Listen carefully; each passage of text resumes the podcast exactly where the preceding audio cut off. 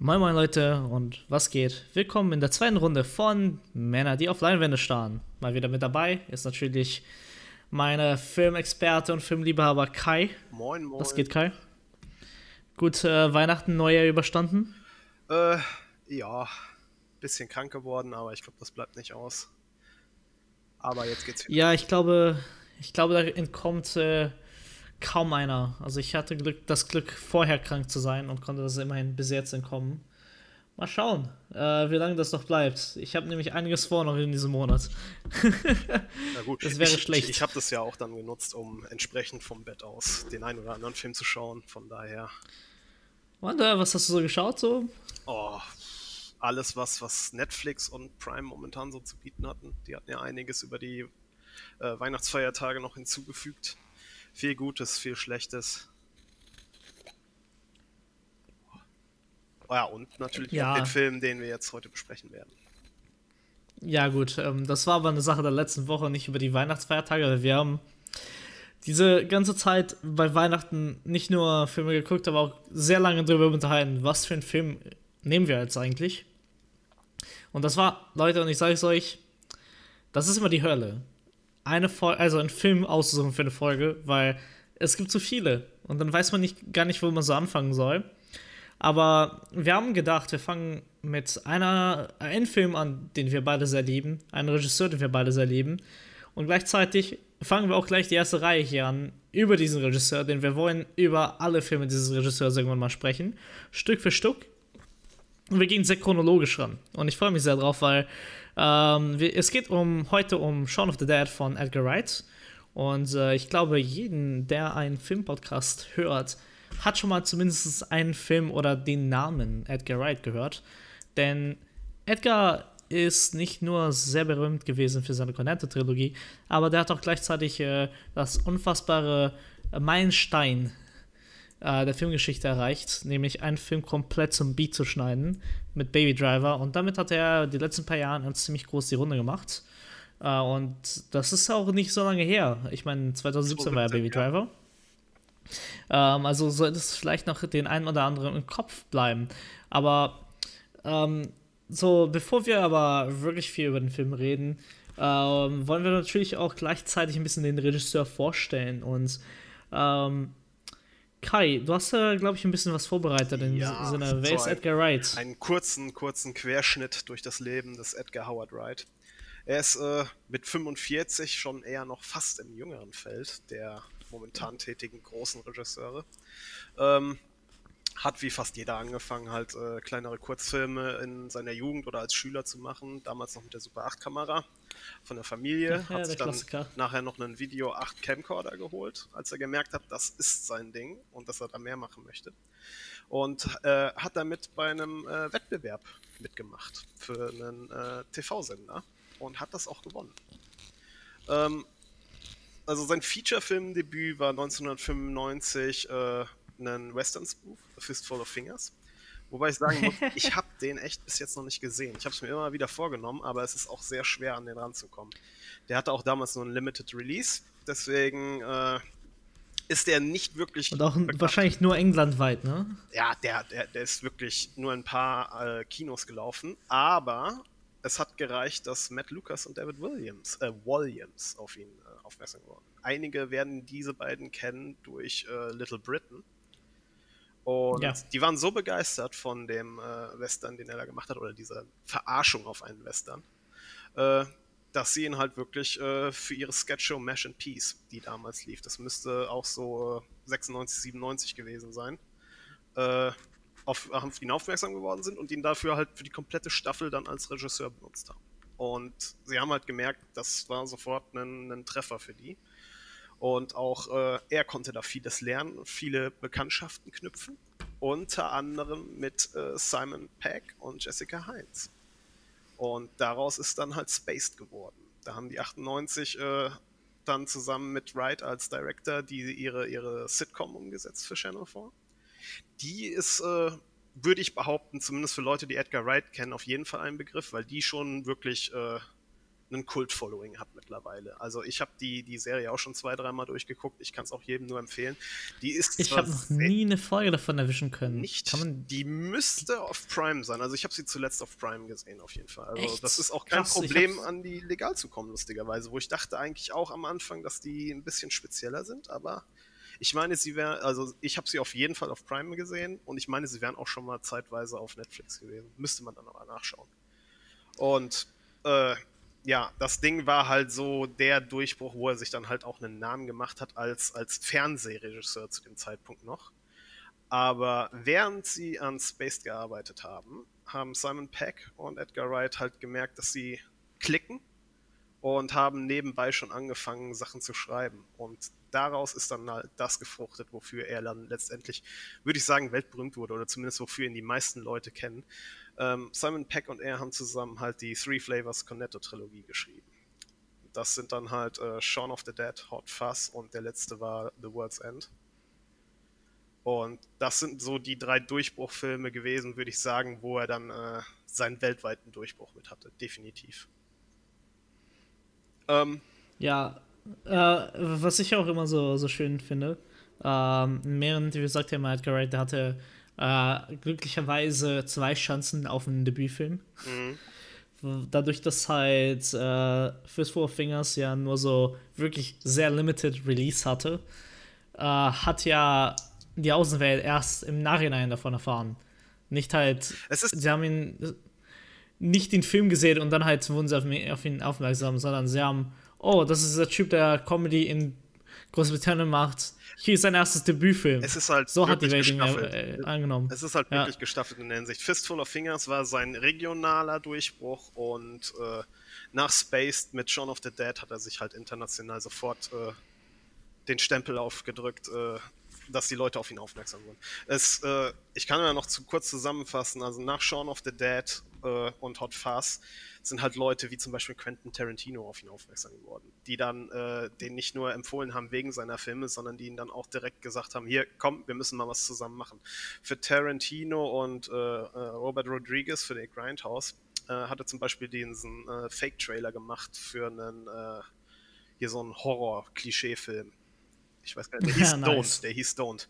Ähm, kleine Anmerkung, das war der, der Clip war so beliebt und so erfolgreich von den, also es sind einige, also Grindhouse sind ja mehrere Trailer sozusagen fake ja. gemacht worden, dass da wirklich auch lange überlegt wurde, dass sie den wirklich zu einem vollwertigen Film ausbauen. Weil was, was Wright so macht, es sprotzt alles immer vor Potenzial. Das sind alles keine, keine unausgegorenen Ideen, sondern der Typ denkt die Sachen bis zu einem Punkt, dass du schon fast denkst, dass das ist Wahnsinn, was der Typ macht. Und äh, halt diese, ja. dass er, dass er dann bei den Filmschaffenden in Hollywood dadurch halt auch so ein bisschen äh, ja, weitergereicht wurde, dass man über ihn gesprochen hat, gab es dann halt auch den äh, generellen Durchbruch, dass man ihn mal äh, mit einer Umsetzung von Material äh, ja, beauftragt wurde. dass ihm das angevertraut ja. wurde. Und das ist wohl der Film, wo ich fast noch sagen würde, den wahrscheinlich noch mehr kennen als Shaun of the Dead. Das ist nämlich Scott Pilgrim. Ja, also ich, ich glaube halt für, für ihn so sein Magnum Opus war ja letztendlich äh, Scott Pilgrim. Ähm, weil auch wenn er sehr beliebt wurde und vor allem halt unter den Filmemachern sehr beliebt wurde, war, war Scott Pilgrim trotzdem der Film, der ihn halt in den Mainstream gebracht hat. Weil, ja. Wenn ich so zurückdenke, äh, als Shaun of the Dead und Hot Fuzz rauskam, war das eher so ein Kultfilm, der mal eben mal so jemand auf der Festplatte hatte. Ey, ich fand ihn ganz witzig, hier, versuch du mal. Oder du mal mit Freunden, ähm, irgendwer hat den gekauft und dann hat man sich so getroffen und dann halt äh, eben, weil das eben so ein trashiger Zombie-Film war. Also keiner hatte damals also wirklich Ey, das ist ein Edgar Wright-Film halt gesagt so. Ich hatte die, die halt Unterhaltung mal mit einem Kommiliton, das weiß ich noch, dass man auch sagen muss, dass halt die äh, Cornetto-Filme sind auch wieder alles Spoof-Filme eigentlich.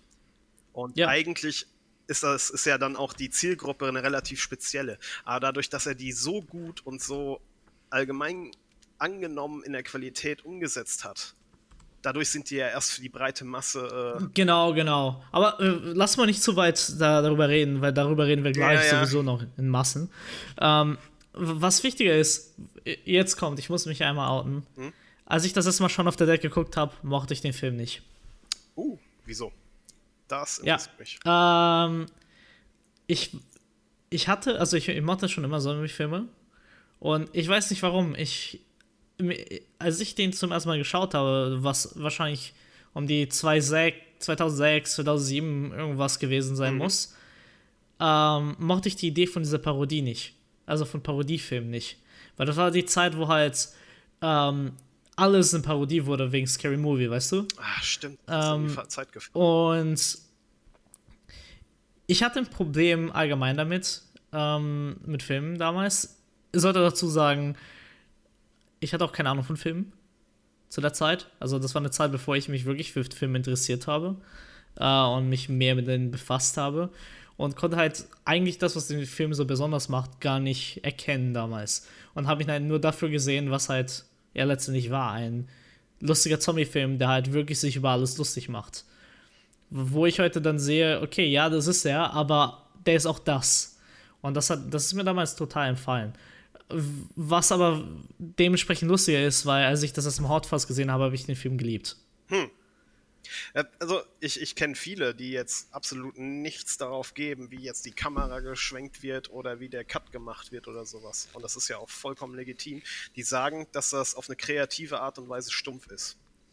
Und ja. Ich denke, ich denke, das macht halt den Charme aus, dass es halt äh, wirklich so ein Zurücklehnen Popcorn-Kino sein kann, wo man auch sich nicht viel äh, Gedanken dran verschwenden muss, wo man halt Hirn aus und Spaß haben mit kann.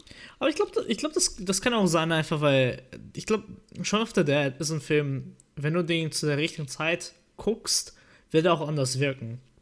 Wenn ich ihn heute sehe, kann ich 99% der Sachen, die er mir versucht zu erzählen in dem Film, auch wesentlich besser verstehen und nachvollziehen, als ich halt eben vor 10, 15 Jahren halt machen konnte. Aber das sei mal dahingestellt, ne? Und aber halt gleichzeitig halt das, was für, für mich halt trotzdem zur Arbeit von Wright gebracht hat, weil, wie du schon erwähnt hast, war halt Scott Pilgrim letztendlich. Weil das war halt der Film, wo ich ihn gesehen habe, sofort, okay, shit, das ist geil. Sowas habe ich noch nie gesehen und das war ja auch komplett was Neues zu der Zeit. Heute sind wir natürlich übersättig mit Comicbuchverfilmungen, aber bis heute und ähm, das sage ich, nachdem ich mich tausendmal damit beschäftigt habe, hm. was ein Videospielverfilmung ausgemacht hat und Superheldenfilme angeguckt habe für meine Bachelorarbeit. Ich muss leider sagen, ich habe bis jetzt noch keinen, der nahe an der Qualität von Scott Pilgrim kommt, gefunden. Ja, und da kann ich und, einfach nur dir anschließen. Und das war halt für mich halt sehr schwer, weil ich muss ja Filme suchen, worüber ich rede. Aber was finde der Film, der am meisten Videospiel ähnelt, eben keine Videospielverfilmung ist. Das ist schon ein bisschen Meta in der Hinsicht, weil, äh, das ist weil ja auch, ich habe die, die Original Graphic Novel, auf der äh, Scott Pilgrim basiert. Und auch da ist halt schon ähm, der Impact von Videospielen extrem deutlich. Das heißt, halt das Ursprungsmaterial, was komplett anderes äh, Genre oder äh, Medium ist, hat es auch schon ja. sehr, sehr gut umgesetzt. Und es ist ja noch mal schwieriger, das dann äh, in einer Zeit zu machen, wo schon viele versucht haben, Gaming oder sowas umzusetzen auf der, auf der Leinwand und das einfach nicht funktioniert. Ja, und das, deswegen, also das war wichtig, äh, vor allem auch in Sicht, was danach Jahre später halt kam, mit Sachen wie Ready Player One oder so, und so weiter und so fort und halt auch wie präsenter äh, denn je Videospiele auf der Leinwand geworden sind, im guten und schlechten Sinn, ähm, war das halt für ihn halt, er hat den richtigen Film zur richtigen Zeit vor dem Superheldenboom gemacht also die waren schon da, aber das war nicht so übersättigt, wie es letztendlich wurde, die letzten paar Jahren. Da kann, Und ich, da kann ich direkt die Brücke schlagen zu etwas, was du eventuell noch nicht weißt. Ähm, oh, äh, meinst du den Film, den er hätte machen sollen? Ja, also das denke ich mal, das ist, das sollte vielen bekannt sein, dass äh, er an dem Ant-Man-Movie mitgearbeitet hat, bis zu einem gewissen Zeitpunkt. Und dann aber wegen kreativer Differenzen äh, sich aus dem Projekt zurückgezogen hat.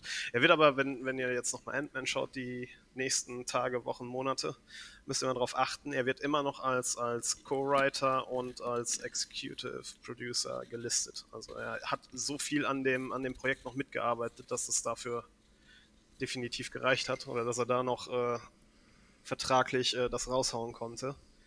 Aber was halt sehr interessant war und was ich jetzt erst bei der Recherche herausgefunden habe, ähm, er hatte schon selbst an einer komplett eigenständigen Umsetzung von Ant-Man gearbeitet und, schon, und zwar schon seit 2006. Also da hatte er, zu dem ja. Zeitpunkt war nur Shaun of the Dead draußen. Da war noch kein Hot Fuss gemacht, da war noch kein Scott Pilgrim gemacht. Die Cornetto-Trilogie war nur ein Film zu dem Zeitpunkt, aber da hatte der schon angefangen. War auch noch nicht gedacht als eine, war noch nicht gedacht als Trilogie. Ja, Marvel war einfach generell, das MCU existierte zu dem Zeitpunkt noch gar nicht. Das heißt, äh, in dem Moment, wo er halt äh, aus dem Projekt ausschied, und das war 2014, da hatte der halt schon acht Jahre an, an dem Dinge gearbeitet, in irgendeiner Art und Weise und Form. Das ist halt schon, äh, da merkt man halt, wie viel Herzblut von dem, von dem Mann da reingewandert ist. Und es wird halt auch oftmals, äh, gehen die Leute davon aus, dass das halt das, der ausschlaggebende Punkt war, weshalb das nicht geklappt hat, weil er ah, dann da, nicht mehr seine, ist, aus, äh, seine Vision. Es ist ganz einfach. Ja. Also, die Superheldenfilme werden mit einer Formel gemacht. Und das ist halt ein Film, der produziert wird, nicht verfilmt wird, weißt du? Das ist ein Film, der muss halt funktionieren für die Masse und er hat halt keinen Platz oft, sich auszuprobieren. Deswegen war halt hier, ähm, Also ich kann das nachvollziehen. Äh, wie ist der Teil vor Endgame? Äh von äh, Avengers. Ja, von, nee, von, von, von, von den Studios halt einen Maulkorb verpassen lassen. Ja, Maulkorb ja genau. Weißt deswegen was, was, dass er sich in seiner Kreativität äh, in eine Vorgabe zwängen muss. Ja, aber weißt du, deswegen, äh, die haben halt alle diese Formen, die müssen halt so und so sein. Die haben, da hast du nicht wirklich kreativen Freiraum gehabt. Deswegen war es doch gerade eher zum Ende hin, hin erfrischend, dass sie doch mal anders wurden. Sei es halt durch wer mitspielte bei Black Panther oder ähm, hier Thor Ragnarok, der halt letztendlich komplett in eine andere Richtung gegangen ist als die anderen Filme. Oder halt eben hier die letzten zwei Filme der Avengers-Reihe äh, dann wieder ein bisschen mehr Herz hatte als sonst. Und äh, diese Filme, die, die werden halt primär dafür gemacht, um Fanservice zu betreiben. Und die wollen halt einfach nur, dass die Filme groß aussehen. Die sollen einfach äh, Effekte haben, aber gleichzeitig, obwohl sie riesen Budgets haben, muss alles relativ, sagen wir mal, handig und einfach gemacht werden. Das ist eine große und Maschinerie, die einfach geschmiert läuft. Exakt. Exakt, vor allem, weil diese Filme teilweise zwei, drei Tage immer am Stück gedreht wurden. Mhm. Die, die waren halt echt, äh, dadurch, dass eh alles fast Studioarbeit ist, wurden sie relativ zeitnah beieinander gedreht. Äh, und mehr oder weniger halt später halt Release so, ne? Ähm, und deswegen, das ist halt eine Sache, die halt ich mir gut vorstellen kann, dass ein Regisseur wie Edgar Wright einfach nicht d'accord war. Edgar Wright ist nicht jemand, der sich einfach zufrieden gibt, Schuss gegen Schuss äh, Gespräch zu machen, wo halt ein Greenscreen davor ist er ist halt jemand, okay, was kann ich daraus holen? Was kann ich daraus machen? Darüber werde ich gleich ein bisschen reden, über sein Stil. er, er, er gibt sich halt nicht mit einfachen Sachen zufrieden. Und jede Information, die in diesen Film droppt, jede Szene, die in diesen Film droppt, muss halt auch wirklich alles rausgeholt sein. Und deswegen kann ich mir gut vorstellen, wenn er halt, vor allem wenn er schon so lange in den Film gearbeitet hat, er hat diese Sachen halt schon vorgeplant, geschrieben und hat schon Szenen geblockt und weiß, wie sie aussehen. Und dann kommt da halt eben zu den Produzenten, ja, nee, das muss halt in den anderen Sachen halt auch reinpassen. Das muss so und so sein. Das, deswegen wurde es halt nicht. Und es muss halt, das, was halt der Markt mehr oder weniger ist, halt sehr marktorientiert. Und er ist halt ein Künstler. Das ist, ist, es ist ihm sehr wichtig, dass seine Filmsprache umgesetzt wird, glaube ich. Weil, ja, weil genau. er sich sonst nicht, nicht erfüllt fühlt, denke ich mal. Und ja, er ist ja letztendlich ein Filmemacher, ne? Deswegen, ich, ich bin auch extrem froh, wie das mit Scott Pilgrim in der Hinsicht gelaufen ist, weil ähm, man muss, man muss ja auch nochmal, um, um Vergleiche hinzustellen, Hot Fuzz war zu dem Zeitpunkt sein größter Film, auch vom Aufwand und vom Budget her. Der hatte, glaube ich, knapp 8 Millionen Pfund oder so Budget. Und dann kommen die da an und knallen ihm 85 Millionen auf den Tisch und sagen, hier, du kannst dich austoben. Das ist halt auch nicht selbstverständlich zu dem Zeitpunkt. Dass er halt das ist halt zehnfache an, an Budget bekommt, aber trotzdem sie wissen, ey, du hast da eine Vision und wir wollen dir da nicht drin rumfummeln. So, jetzt äh, kann ich noch was droppen, weil ich erinnere mich darüber gestoßen zu sein, dass ich die Recherche über Scott Pilgrim für meine Bachelorarbeit gemacht habe. Ähm, ursprünglich hatten sie gar nicht so viel Budget für Scott Pilgrim. Ah. Ähm, weil als der angefangen hatte, daran zu arbeiten, war, weil der äh, Macher der Comicreihe unbedingt wollte, dass er das macht. Und der Brian Lee Ähm, also bevor, bev bevor die Rechte safe verkauft wurden und halt welches Studio das produzieren darf, äh, weil das ist alles relativ zeitnah nach Shaun of the Dead auch schon an ihn rangekommen, hat er halt ihn, sich schon bei ihm gemeldet, dass er will, dass er diese Dinge umsetzt. Weil er hundertprozentig der Meinung war, er ist der perfekte Regisseur dafür. Und die haben, glaube ich, 2005 oder 2006 schon angefangen, halt daran zu arbeiten, bevor überhaupt auf dem Tisch stand, wie viel Geld sie dafür haben werden. Und das war halt der Schlüssel. Ähm, er konnte halt wirklich nicht nur das machen, was er wollte, aber dadurch, dass dann halt während dieser Deal ausgearbeitet wurde, er dann halt ähm, nicht die Fortsetzung für Shaun of the Dead gemacht hat und dann halt eben die Cornetto-Trilogie gemacht hat, beziehungsweise halt Shot Fuss mehr oder weniger dann als Möglichkeit auftauchte, äh, wurde das nach hinten verschoben, weswegen er noch mehr Zeit hatte. Und dadurch ist es halt dann zu diesem Budget halt letztendlich gekommen, weil sie nicht nur die Zeit hatten, ähm, das Ding aufzuarbeiten früh. Er war von Anfang an mit dabei, also der konnte den Ton angeben, wer was wo mitwirkt, wie das Aussehen hat und alles zusammen mit dem Comicbuchautor, weil, und das ist der Schlüssel dafür, der Grund, warum er so früh mit ihm in Kontakt kam, war, weil sie durch Iron Man schon gemerkt haben, das wird ein großes Ding Mhm. Weil die Rechte ja schon damals für Iron Man und Marvel halt schon im Dreh waren und Leute darum gekämpft haben. Ähm, er hat ihn früh kontaktiert, bevor die Reihe überhaupt zu Ende geschrieben hatte. Und der Grund, warum er das wollte, dass er wusste, wen er das anvertraut, war, weil er eben dieser Person zusammenarbeiten muss, bis zu dem Zeitpunkt, wo das Ding zu Ende geschrieben ist, oder fast zu Ende geschrieben ist, dass er äh, dann das überhaupt verfilmen kann. Und das passiert halt kurz nach seinem Debütfilm Shaun of the Dead und zwischen, bevor, äh, zwischen halt den Produktionen zu seinen anderen Sachen, plus das Gespräch mit Ant-Man, wie du gerade erwähnt hast. Das heißt, dieser Film, worüber den wir heute sprechen, hat nicht nur alles losgelöst, aber gleichzeitig ihm diese Sachen überhaupt ermöglicht. Denn ähm, du musst dir vorstellen, wenn, wenn du halt sowas hast, wie der Macher des Comicbuchs kommt zu dir und sagt, hey, ich will, dass du meinen Film machst. Wir wissen noch nicht ein Budget, aber du bist der Richtige. Er hat das Ding gelesen, fand's geil. Gut, ich brauche aber genau dich, weil ich schreibe das Ding ja noch zu Ende. Das heißt, ich muss jemanden haben, den ich vertrauen kann und der mich versteht und halt die Sprache davon versteht. Und wenn du auch die Comics gelesen hast, wirst du, wird dir auffallen, dass es sehr, sehr, sehr, sehr treu ist, Oh ja. bis auf, bis auf das Ende. Ja. Das Ende hat er nämlich äh, schreiben müssen, weil es noch nicht fertig geschrieben wurde, als er anfangen musste zu, zu drehen. Mhm. Und es sah auch nicht so aus, dass er zeitlich fertig werden musste. Also hat er zwei Ende geschrieben, zwei abgedreht, letztendlich dann im Schnitt dann sich für das letztendlich entschieden, was heute da ist. Wobei ich, ich muss sagen, ich kann damit leben. Ich finde beide in Ordnung. Also ich habe jetzt Comic, die Comicreihen äh, nicht zu Ende gelesen, ich habe nur die ersten zwei gelesen ähm, und halt nur das halt ein bisschen reingeguckt. Aber halt, das ist halt das, was du erreichen willst als Regisseur, wenn du halt so eine Auftragsarbeit bekommst, dass du aber trotzdem kreative Freiheit hast.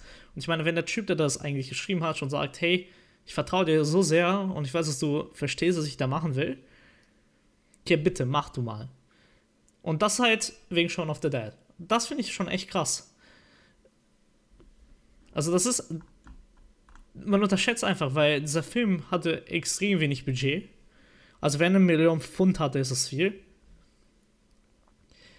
Und es ist eigentlich so ein simpler Movie. Also ein sehr simpler Film. Sehr schlichter Film.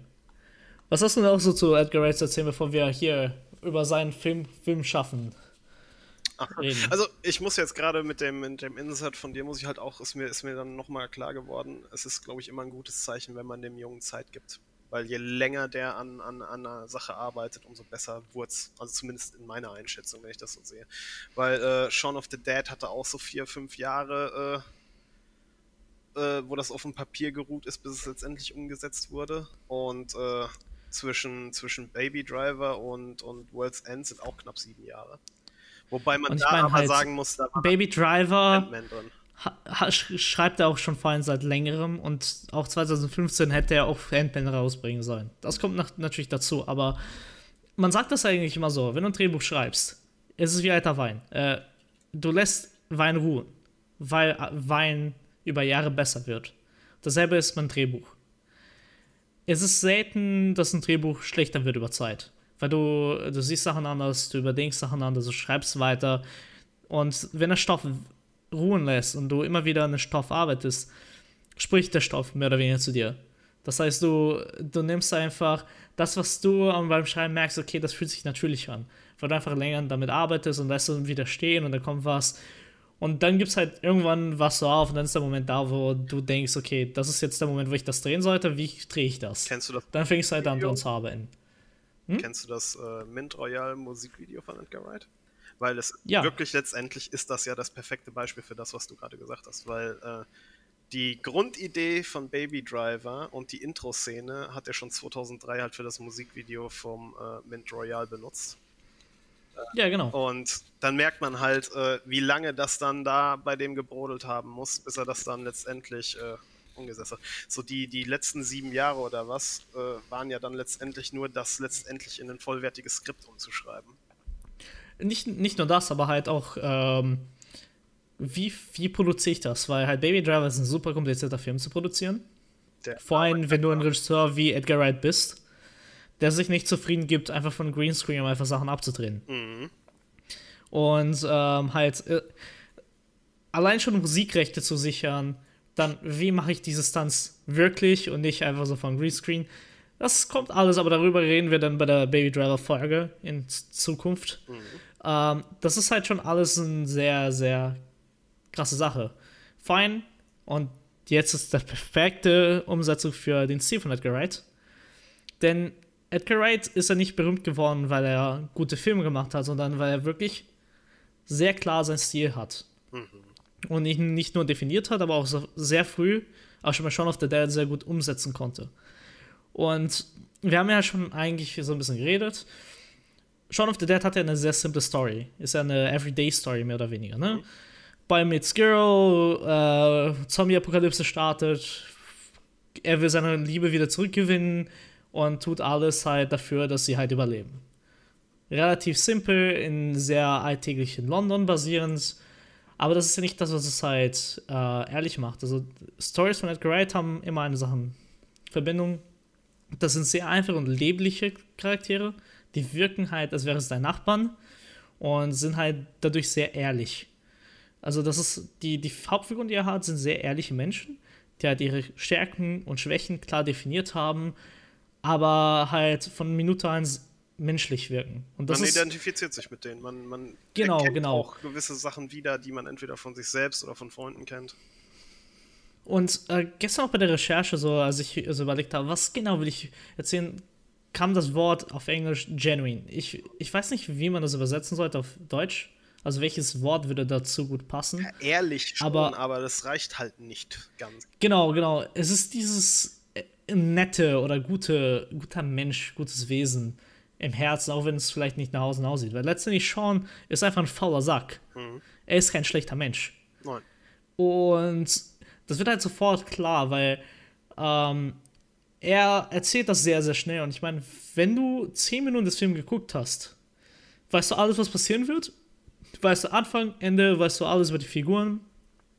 Und auch wenn du es nicht bemerkt hast, hast du auch schon die Geschichte erfahren. Weil wenn du allein schon diese Anfangssequenz schaust, äh, wo, wo die ganzen Menschen da ihren Alltag angehen, leben sie schon wie Zombies, laufen sie schon mhm. wie Zombies. Sean steht auf und bewegt sich und grönt wie ein Zombie. Du weißt schon, dass da irgendwas passieren wird. Alleine, alleine und der, der Weg zum, zum Shop. Zum, ja, genau, der Weg zum Shop. Ähm, der geht dahin, gibt einem Obdachlosen erstmal Geld. Dann ist das das Kind mit dem Fußballspielen, geht dahin, alle sind so gelangweilt und du hörst halt die ganze Zeit Fernseher im Hintergrund, die schon irgendwie andeuten, dass irgendwas bald passieren wird. Oder irgendwas gerade am Passieren ist, irgendwie ein Aufruhr. Du denkst aber nicht dabei, weil das so subtil einfach da ist, dass du es einfach nicht merkst. Und dann geht er halt zurück und das erste, was er macht, ist durch den Fernseher da durch, ne? Mhm. Und da kommen halt diese ganzen Kanäle und so weiter auf. Und dann hast du halt die, die ganze die Szene da mit den Mitbewohnern, wo du halt sofort merkst, wie wer was wo ist im Leben. Und du weißt halt eigentlich ganz genau klar, Sean ist ein Loser, professionell, er kommt nicht aus seinem. Äh, er ist ein äh, Gewohnheitsmensch. Genau, Gewohnheitsmensch. Kommt nicht aus seinem Kreis da raus, hält, hält sich immer noch an seinen einen Kindheitskumpel fest, obwohl der auch nichts auf die Reihe kriegt. Und die beiden leben mit den, deren Highschool-Kumpel oder College-Kumpel, der zu irgendwas geschafft hat, aber ein Arsch ist. Ja, fucking Pete. Genau.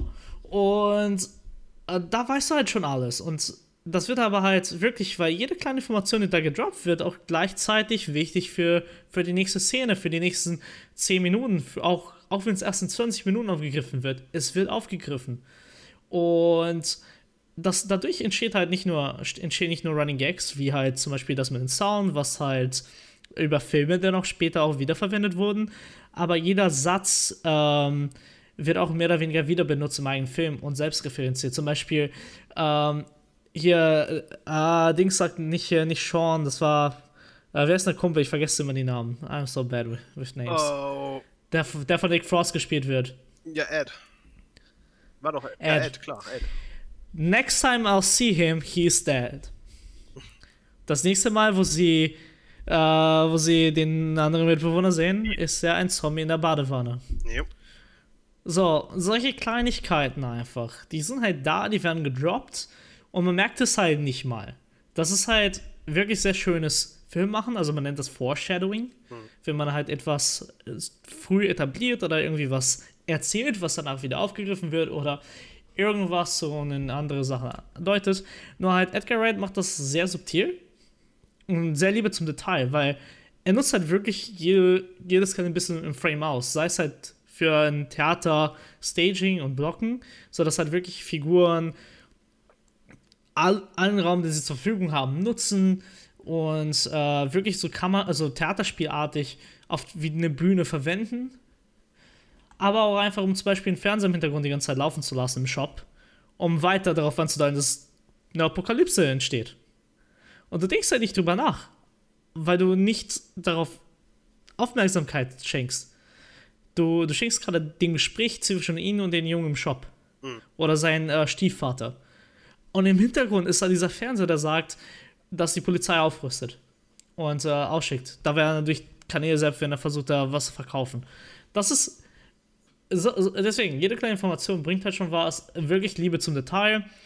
Und noch wichtiger dabei ist, es ist alles diegetisch. Diegetisch heißt, es ist halt im Film passiert. Das heißt, es ist kein Soundeffekt, der drüber gelegt wird oder ähm, die man nicht diegetisch nennt. Äh, übrigens, äh, sehr einfach, ich weiß. Aber weißt du, das ist halt so drinne, dass du es nicht bemerkst, weil es nicht störend ist. Es wirkt sehr natürlich. Es ist, es ist Und das äh, macht in Reihe mit der. Erwartungshaltung. Es ist irgendwas, was, was man auch jetzt an der Stelle dann erwarten würde. An Sound, an. Genau, genau. Eben. Oder halt, gerade wenn du diese erste Montage da siehst, wo du beim Supermarkt bist und zur Straße, er nimmt ja auch nur diegetische Soundeffekte oder diegetische Sachen, um zu schneiden. Ähm, die, die nächsten Bilder kommen ja von, link, äh, von rechts nach links immer. Aber die, die, wo fangen sie an? Da, wo da theoretisch das andere Bild endet, bei einer Wand oder bei, ein, äh, bei einer Laterne oder sowas. Und dadurch wird das, wirkt das halt alles sehr, sehr natürlich und ähm, du, du, du bist halt einfach gefesselt und der trägt dich einfach dadurch dein, seinen Film durch. Äh, deswegen, als du meintest, du bist voll am Recherchieren und ich sag so, ich habe die Filme noch nie genossen, wie, äh, so, noch nie so sehr genossen wie zuvor. Und äh, das war halt einfach der Aspekt, weil wenn du dich einfach von diesem Film führen lässt, es gibt wenige Schnitte, die dich wirklich, bumm, einmal rausholen, weil er dich so flüssig da durchfährt, weil nichts von außerhalb kommt. Das macht er Und halt, es wirkt halt sehr natürlich. nur, wenn er das explizit so will. Der, der, der, der nimmt dich von Genau. Anfang an äh, an die Leine und bannt dich mit halt diesem Flow, den er da hat, dass er das alles in die Bewegung und in der, in der also dass es ein natürlicher Fluss ist halt wirklich. Und um das zu erreichen, hat er halt eben seine eigene Stilistik äh, entworfen. Und das sind halt so drei große Themen. Er, das erste nenne ich mal Wiederholung, aber anders. Mm, Wenn man weiß, in der Musik oder Film, wenn du etwas mehrmals zeigst oder machst, dann ist das ja gewollt. Ne? Es ist ja bewusst so da und nicht jeder. Und jeder wird checken, okay, das ist wirklich bewusst da, damit will er mir was sagen. Was macht Edgar Wright? Er nimmt die zwei dieselbe Szene mehrmals, zeigt sie mehrmals, nur mit irgendeinem Unterschied. Zwei Beispiele aus dem Film. Äh, die Anfangssequenz, wenn er zum Shop geht, da wo die Apokalypse am nächsten Tag ausgebrochen ist, selbe Sache, nur du merkst halt, wie kleine Details auf der Straße auf einmal anders sind.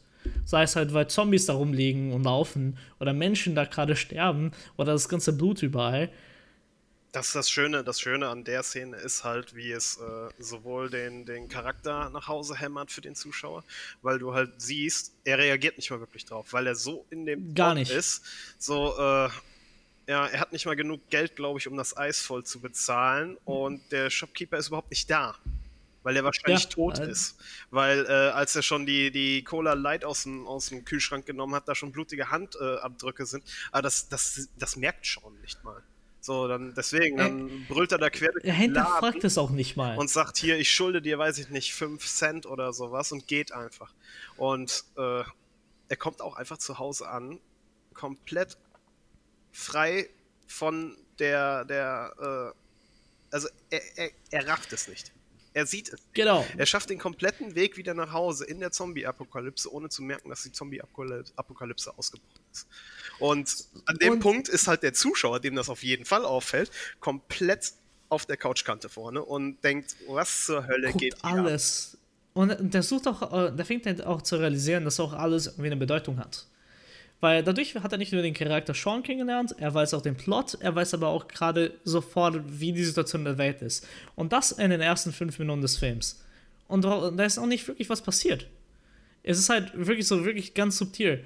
Und äh, äh zwei andere Beispiele, äh, weswegen das passiert, äh, wo du merkst, es ist halt gleich, aber anders. Ähm, das mit der Tür. Pete sagt doch die ganze Zeit, hey, hört auf, die Tür offen zu lassen. Mhm. Womit kommt der erste Zombie ins Haus? Durch die verdammte offene Tür. Und es ist halt, es ist halt so schön, es, es wird so nebenher. Ich glaube, das ist eine fließende Kamerabewegung, ohne dass sie kurz auf dem Zombie, der zur Haustür reinkommt, verharrt, sondern der schwenkt so langsam vorbei. Es ist eigentlich was, was im Background passiert. Also jeder sieht es, es ist aber nicht genau. Fokus. Und in dem Moment, wo, der, wo die Kamera dann wieder auf die beiden Protagonisten auf der Couch zum Stillstand kommt hört man auch wieder aus dem Off den Fernseher laufen, wo genau in diesem Moment der Nachrichtensprecher dann auch darauf aufmerksam macht, dass man sich zu Hause verbarrikadieren soll, dass man die Türen und Fenster Exakt. geschlossen haben soll. Also als Zuschauer, man kriegt die komplette Information und hat aber auch und, gleichzeitig und schon gesehen, es wird jetzt gleich entgleisen. Und weißt du, was das Geile ist? Das hat er auch schon vor fünf Minuten da im Shop etabliert. Weißt du, ähm, als er äh, mit seiner Freundin telefoniert. Mhm. Und sie fragt halt, was ist der Plan für heute Abend? Und der beendet das Gespräch mit Nothing to worry about. Mhm. Er legt auf. Das erste, was passiert ist, er, man sieht jemand von, äh, um sein Leben rennen, wer in diesem Blumenladen ist. Er wundert sich, was gerade abgeht. Dann ist er in diesem Bus wo alle Menschen absolut todeskrank sind. Und als er aussteigt und von Yvonne äh, im Gespräch äh, gefangen wird, während er versucht zu checken, dass da gerade ein Autounfall, weil ein Typ einfach da mitten beim Fahren gestorben ist, hört man die ganze Zeit diese Krankenwagen-Sirenen. Mhm. Und dadurch hast du schon subtil, du weißt, dass es, äh, also du, du kannst dir schon denken, durch die Vorinformationen, die du hast als Zuschauer, dass da was auslösen wird, aber du bemerkst es, obwohl du die ganze Zeit mit deiner Aufmerksamkeit bei den Gesprächen bist. Und das wird halt immer wieder aufgefangen. Und das meine ich ja mit den Foreshadowing. Er legt alles bewusst. und wie ein Vor und vor allem wie ein vorbildlicher Filmmacher, sobald du was etablierst, musst du es auch verwenden. Du kannst nicht eine Waffe zeigen und die Waffe nie nutzen. Mhm. Und das macht er mit allem egal was es dir zeigt oder dir gibt als Zuschauer, jede Information wird wiederverwendet. Ich bin da, ich bin da ein be besonders großer Fan, weil das eins der subtilsten Beispiele ist, wo du wirklich ganz genau hinschauen musst, aber du weißt eigentlich, dass es passiert, ähm, ist das Paar, was hinter der Telefonzelle rummacht. Da machen sie ja oh, einen ja. dummen Witz, also herrlich, sie direkt, äh, herrlich, ja. An. Und beim ersten Mal ist das halt ein Pärchen, was am Rummachen ist. Und das zweite Mal ist wir können es nicht genau sagen, aber es sollte mal locker 24 Stunden später sein. Und ich stehe noch an der exakt selben Stelle. Es ist eigentlich exakt dieselbe Bewegung, das, das ist ja. exakt selbe Bild, nur dass man von der Geräuschkulisse ganz dezent hört, dass er diesmal anscheinend da nicht am Rummachen ist, sondern eher äh, am Hals, am, am, am, Kauen ist. Das ist. Genau, genau, so, so ganz subtil. Und weißt du, und das bringt mich auch sofort zum nächsten Punkt: Visual Comedy. Weil das ist, man merkt es halt nicht. Warum merkt man das nicht? Anmerkung es ist noch so die subtil. Leute, die es nicht gesehen haben. Äh, die Hauptdarsteller machen wieder einen Witz über das Pärchen, raffen aber immer noch nicht, dass sie Zombies sind. Also, der Zuschauer ja. merkt es zu dem Zeitpunkt, aber die beiden immer noch nicht. Nein, die sind immer noch komplett in seinem Element. So, mhm. scheiß Freundin, scheiß Leben. Alles muss irgendwie besser werden, ne? So, und das Geile dabei ist, ähm, Visual Comedy nutzt er halt komplett aus, um diese Sachen halt rüberzubringen. Sei es durch super Ausnutzen des Frames, dass halt wirklich, wenn eine freie Ecke ist, irgendwas in Information gibt, aber auch gleichzeitig eben so ein Witz mit dem, äh, wenn sie da auch weitergehen von dem Pärchen und dann ein Zombie da langläuft und die machen halt, äh, jam diesen Song und dann da da da da äh, da da da da da äh, da da da da da äh, und denkt, das ist halt irgendwie besoffener und wir lachen uns halt kaputt als Zuschauer aber gleichzeitig wissen wir auch gleichzeitig, dass sie nicht checken, dass es ein verdammter Zombie ist. Und das ist halt komplett witzig. Und das, äh, das macht der und dann bringt halt Sachen komisch ins Bild rein. Das Telefon kommt halt komisch ins Bild rein, seine Gespräche da mhm. äh, mit seiner Freundin. Oder Sachen sind halt einfach nicht da, wo sie sollten. Und deswegen wird es allein schon witzig. Oder noch wichtiger halt bei Edgar Wright, was er halt schon da sehr geil gemacht hat und nicht nur erst bei Baby Driver, das Timing ist so perfekt. Sei es dialogmäßig oder Soundeffekte. Alles ist so perfekt getimed, dass allein durch das Timing ein Witz entsteht. Und er kann das halt auch in schnell und langsam, habe ich jetzt nochmal beim erneuten Schauen gemerkt. Also er hat dann so Sachen, wo er, wo er dir die Dialoge jetzt nicht, nicht übermäßig schnell, aber zumindest so schnell sind, dass du keine große Zeit hast, äh, dass dir was auffällt und er dann der, die, die Pointe dir dann so reinhämmert. Oder wo er Sachen dann äh, extra ein bisschen in die Länge zieht, sodass es absurd wirkt. Ja, exakt. Und dadurch entstehen halt Witze und nicht nur halt durch die Kameraarbeit, durch die Gestaltung des Bildes, aber eben dadurch, dass halt äh, er jetzt da an der Einwegkamera nochmal dreht, mm. während sie eigentlich jetzt reagieren sollten, was sie mit den verdammten Zombies machen. Während der Zombie auf sie zuläuft, wo du eigentlich keine Zeit hast dafür. Und er nimmt sich dann die drei Sekunden Zeit für diesen einen verdammten Gag und es ist überragend. Und äh, das wirkt halt auch gleichzeitig so natürlich, oder ähm, als sie wieder im Haus sind und äh, Sean fragt, ey Ed, sind sie immer noch da draußen? Mm. Und er, er, er geht auch hin, schaut es sich, anstatt zu reagieren. Nein, er läuft erstmal zurück. In die Ausgangssituation. Und dann, sobald es wieder in der Stadt, genau, sobald sie wieder in der Ausgangssituation sind, dann erst redet er. Und das ist, man, man, man denkt sich halt nicht dabei, man denkt, ja, das ist halt ein Film. Das kann man dann mal machen. Aber dadurch entsteht halt auch wieder ein Witz. Es ist halt komisch. Und es würde niemals so passieren. Und dadurch wird das halt gleich ein bisschen magisch. Und ähm, das ist halt jetzt so, so das Grundprinzip eines Edgar Wrights. Und das ist nicht mal alles, was er halt damit macht, weil das, was wir, wir gerade halt erzählt haben, ist so das, was halt ein Edgar Wright-Film ausmacht. Nur es gibt eine Sache, die jeder sofort als Edgar Wright auszeichnet, und das sind seine Montagen. Mhm. Vor allem seine Everyday Montages. Halt, willst du eine Alltagssituation machen, erzählst wie Edgar Wright. Du siehst 15 Aktionen gefühlt, der, was für Menschen so eine Stunde bis zwei in der Morgenroutine ist. Es sind drei Schnitte für Edgar Wright und du hast dadurch nicht nur alle Informationen bekommen, die du brauchtest, du hast die Figur kennengelernt, du hast gleichzeitig eine Menge Spaß gehabt, weil es halt witziger ist und dadurch erzählt halt viel mehr in eine kürzere Zeit. Und das passiert halt mehrmals. Und ich nehme mal äh, halt die Morgenroutine von Sean gleich am Anfang oder zum Beispiel die Montage, die er macht, um halt den Plan mit Ed zu, durchzugehen, wie sie seine Mom retten. Und äh, was sie mit seinem Stiefvater machen. Dadurch nimmt er halt gleichzeitig wieder eine Wiederholung, weil halt dieselbe Sache erzählt, nur anders und halt dementsprechend anpasst. Dadurch, dass es halt jetzt dreimal wiederholt wurde und du merkst es halt. Dadurch, dass er irgendwas verkürzt oder irgendwas leicht anders erzählt, damit es kürzer wirkt. Mhm. Und solche kleinen Sachen sind halt da. Da hast du halt noch die sehr flüssigen Transitions über alles was wir auch schon erwähnt haben. Und eine Sache, die halt jetzt nicht bei Shaun of the Dead so präsent war, aber nachher in anderen Teilen sind, sind die Matchcuts.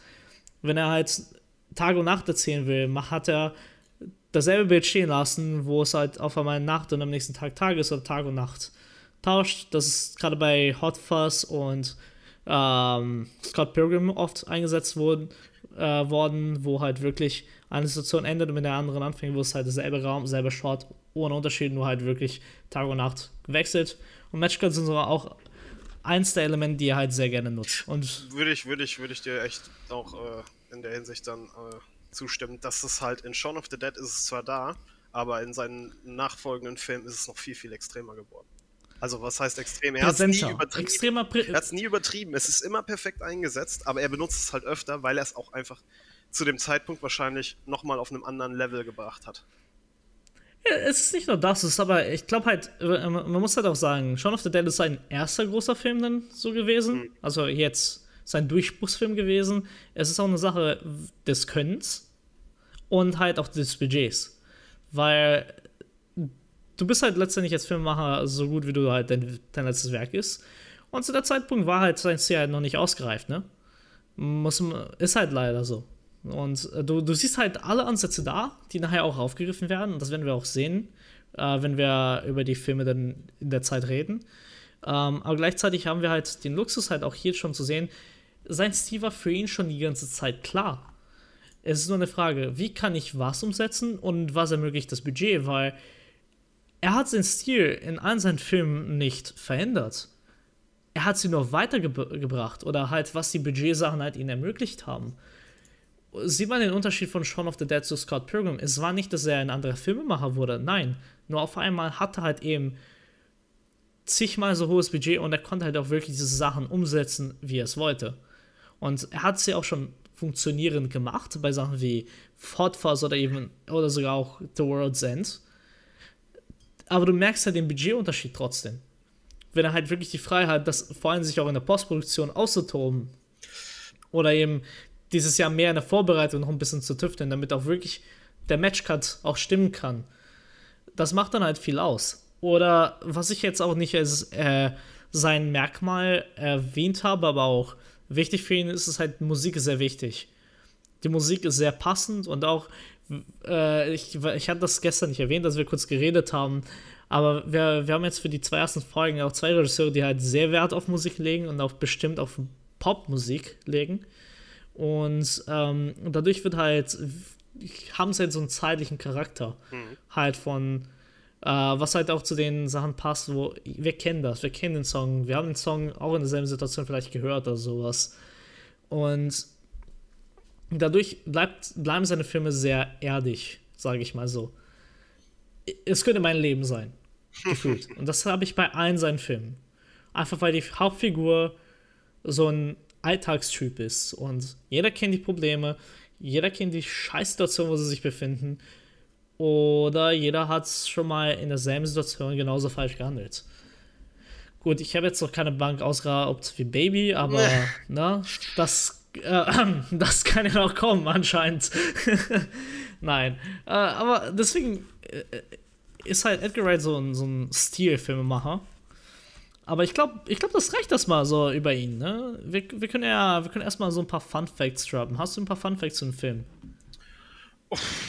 Also wir hatten, wir hatten ja kurz, kurz angesprochen, äh, ja, die Cameos. Dass er da, äh, also der, der ganze Film ist halt der, der feuchte Traum auch für Fans gewesen in der Hinsicht. Man muss äh, sich mal überlegen, er hat damals äh, ja noch Spaced gemacht, als die Idee von, von äh, Shaun of the Dead dann äh, langsam Form annahm. Und für die Unmengen an Zombie-Horden in dem Film haben sie dann einfach äh, einen Casting-Aufruf ins Fansforum von Spaced gepostet. Das heißt, 90% äh, der Zombies im Film sind Spaced-Fans, die halt eine Chance bekommen haben, einfach als, als Extras für den Film zu arbeiten. Äh, unter diesen ganzen Zombies sind allerdings auch einige äh, namenhafte Cameos dann noch. Wie zum Beispiel, äh, nicht alle, aber ich glaube zwei oder drei äh, Mitglieder von Coldplay. Also Chris Martin ist auf jeden Fall drin. Und ich meine, glaube ich, der Drummer ist auch drin. Ähm, die halt auch persönliche Freunde von Right on Pack sind. Ähm, David Williams ist mit drin als Nachrichtensprecher, der ihn ja sozusagen entdeckt hat und auf den Weg äh, geschickt hat.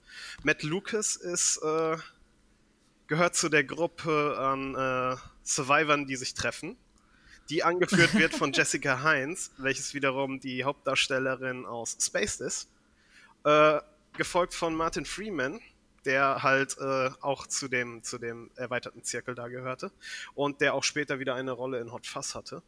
Also ähm, da muss man auch generell noch dazu sagen, dass äh, Edgar Wright gerne Leute mehrfach besetzt. Also er, er, er, hat einen recurring Cast und das ist auch sehr, sehr gut so. Das ist, äh, das ist eigentlich immer sehr schön zu sehen, weil ein Regisseur hat so seine Lieblingsleute und wenn du, wenn du mal guckst, alle großen Regisseure, bis auf vielleicht äh, Ridley Scott, benutzen sie alle immer so, so ein, sagen wir mal, so ein Handvoll, also zwei Handvoll Schauspieler, die immer wieder vorkommen. Oh, sei es halt alle wirklich, so, wenn du guckst, Scorsese, Tarantino, ähm, Wright, auch Anderson, den wir auch in der nächsten Folge sprechen werden, die haben alle so deren Kreis an Schauspielern, von denen sie immer wieder Gebrauch machen. Weil es einfach Freunde werden, aber gleichzeitig auch. Du merkst, da ist halt diese, diese Freundschaft, aber auch Respekt zur Arbeit da, weil sonst würden sie ja nicht die ganze Zeit miteinander arbeiten. Und das ist halt immer schön zu sehen, weil das ist, das schätzt halt auch einfach, jeder hilft sich so gegenseitig hoch. Und das ist halt cool zu sehen, weil eigentlich aus ziemlich allen, die jetzt bei Edgar Wrights Film mitgespielt haben, haben deren Weg gefunden. Und haben dann entweder eigene Shows oder haben weitergehend große Rollen in Filmen. Und nicht nur halt in seinen Filmen. Und ich glaube halt jetzt, äh, Baby Driver war der erste Film, wo halt wirklich so überwiegend neuer Cast war.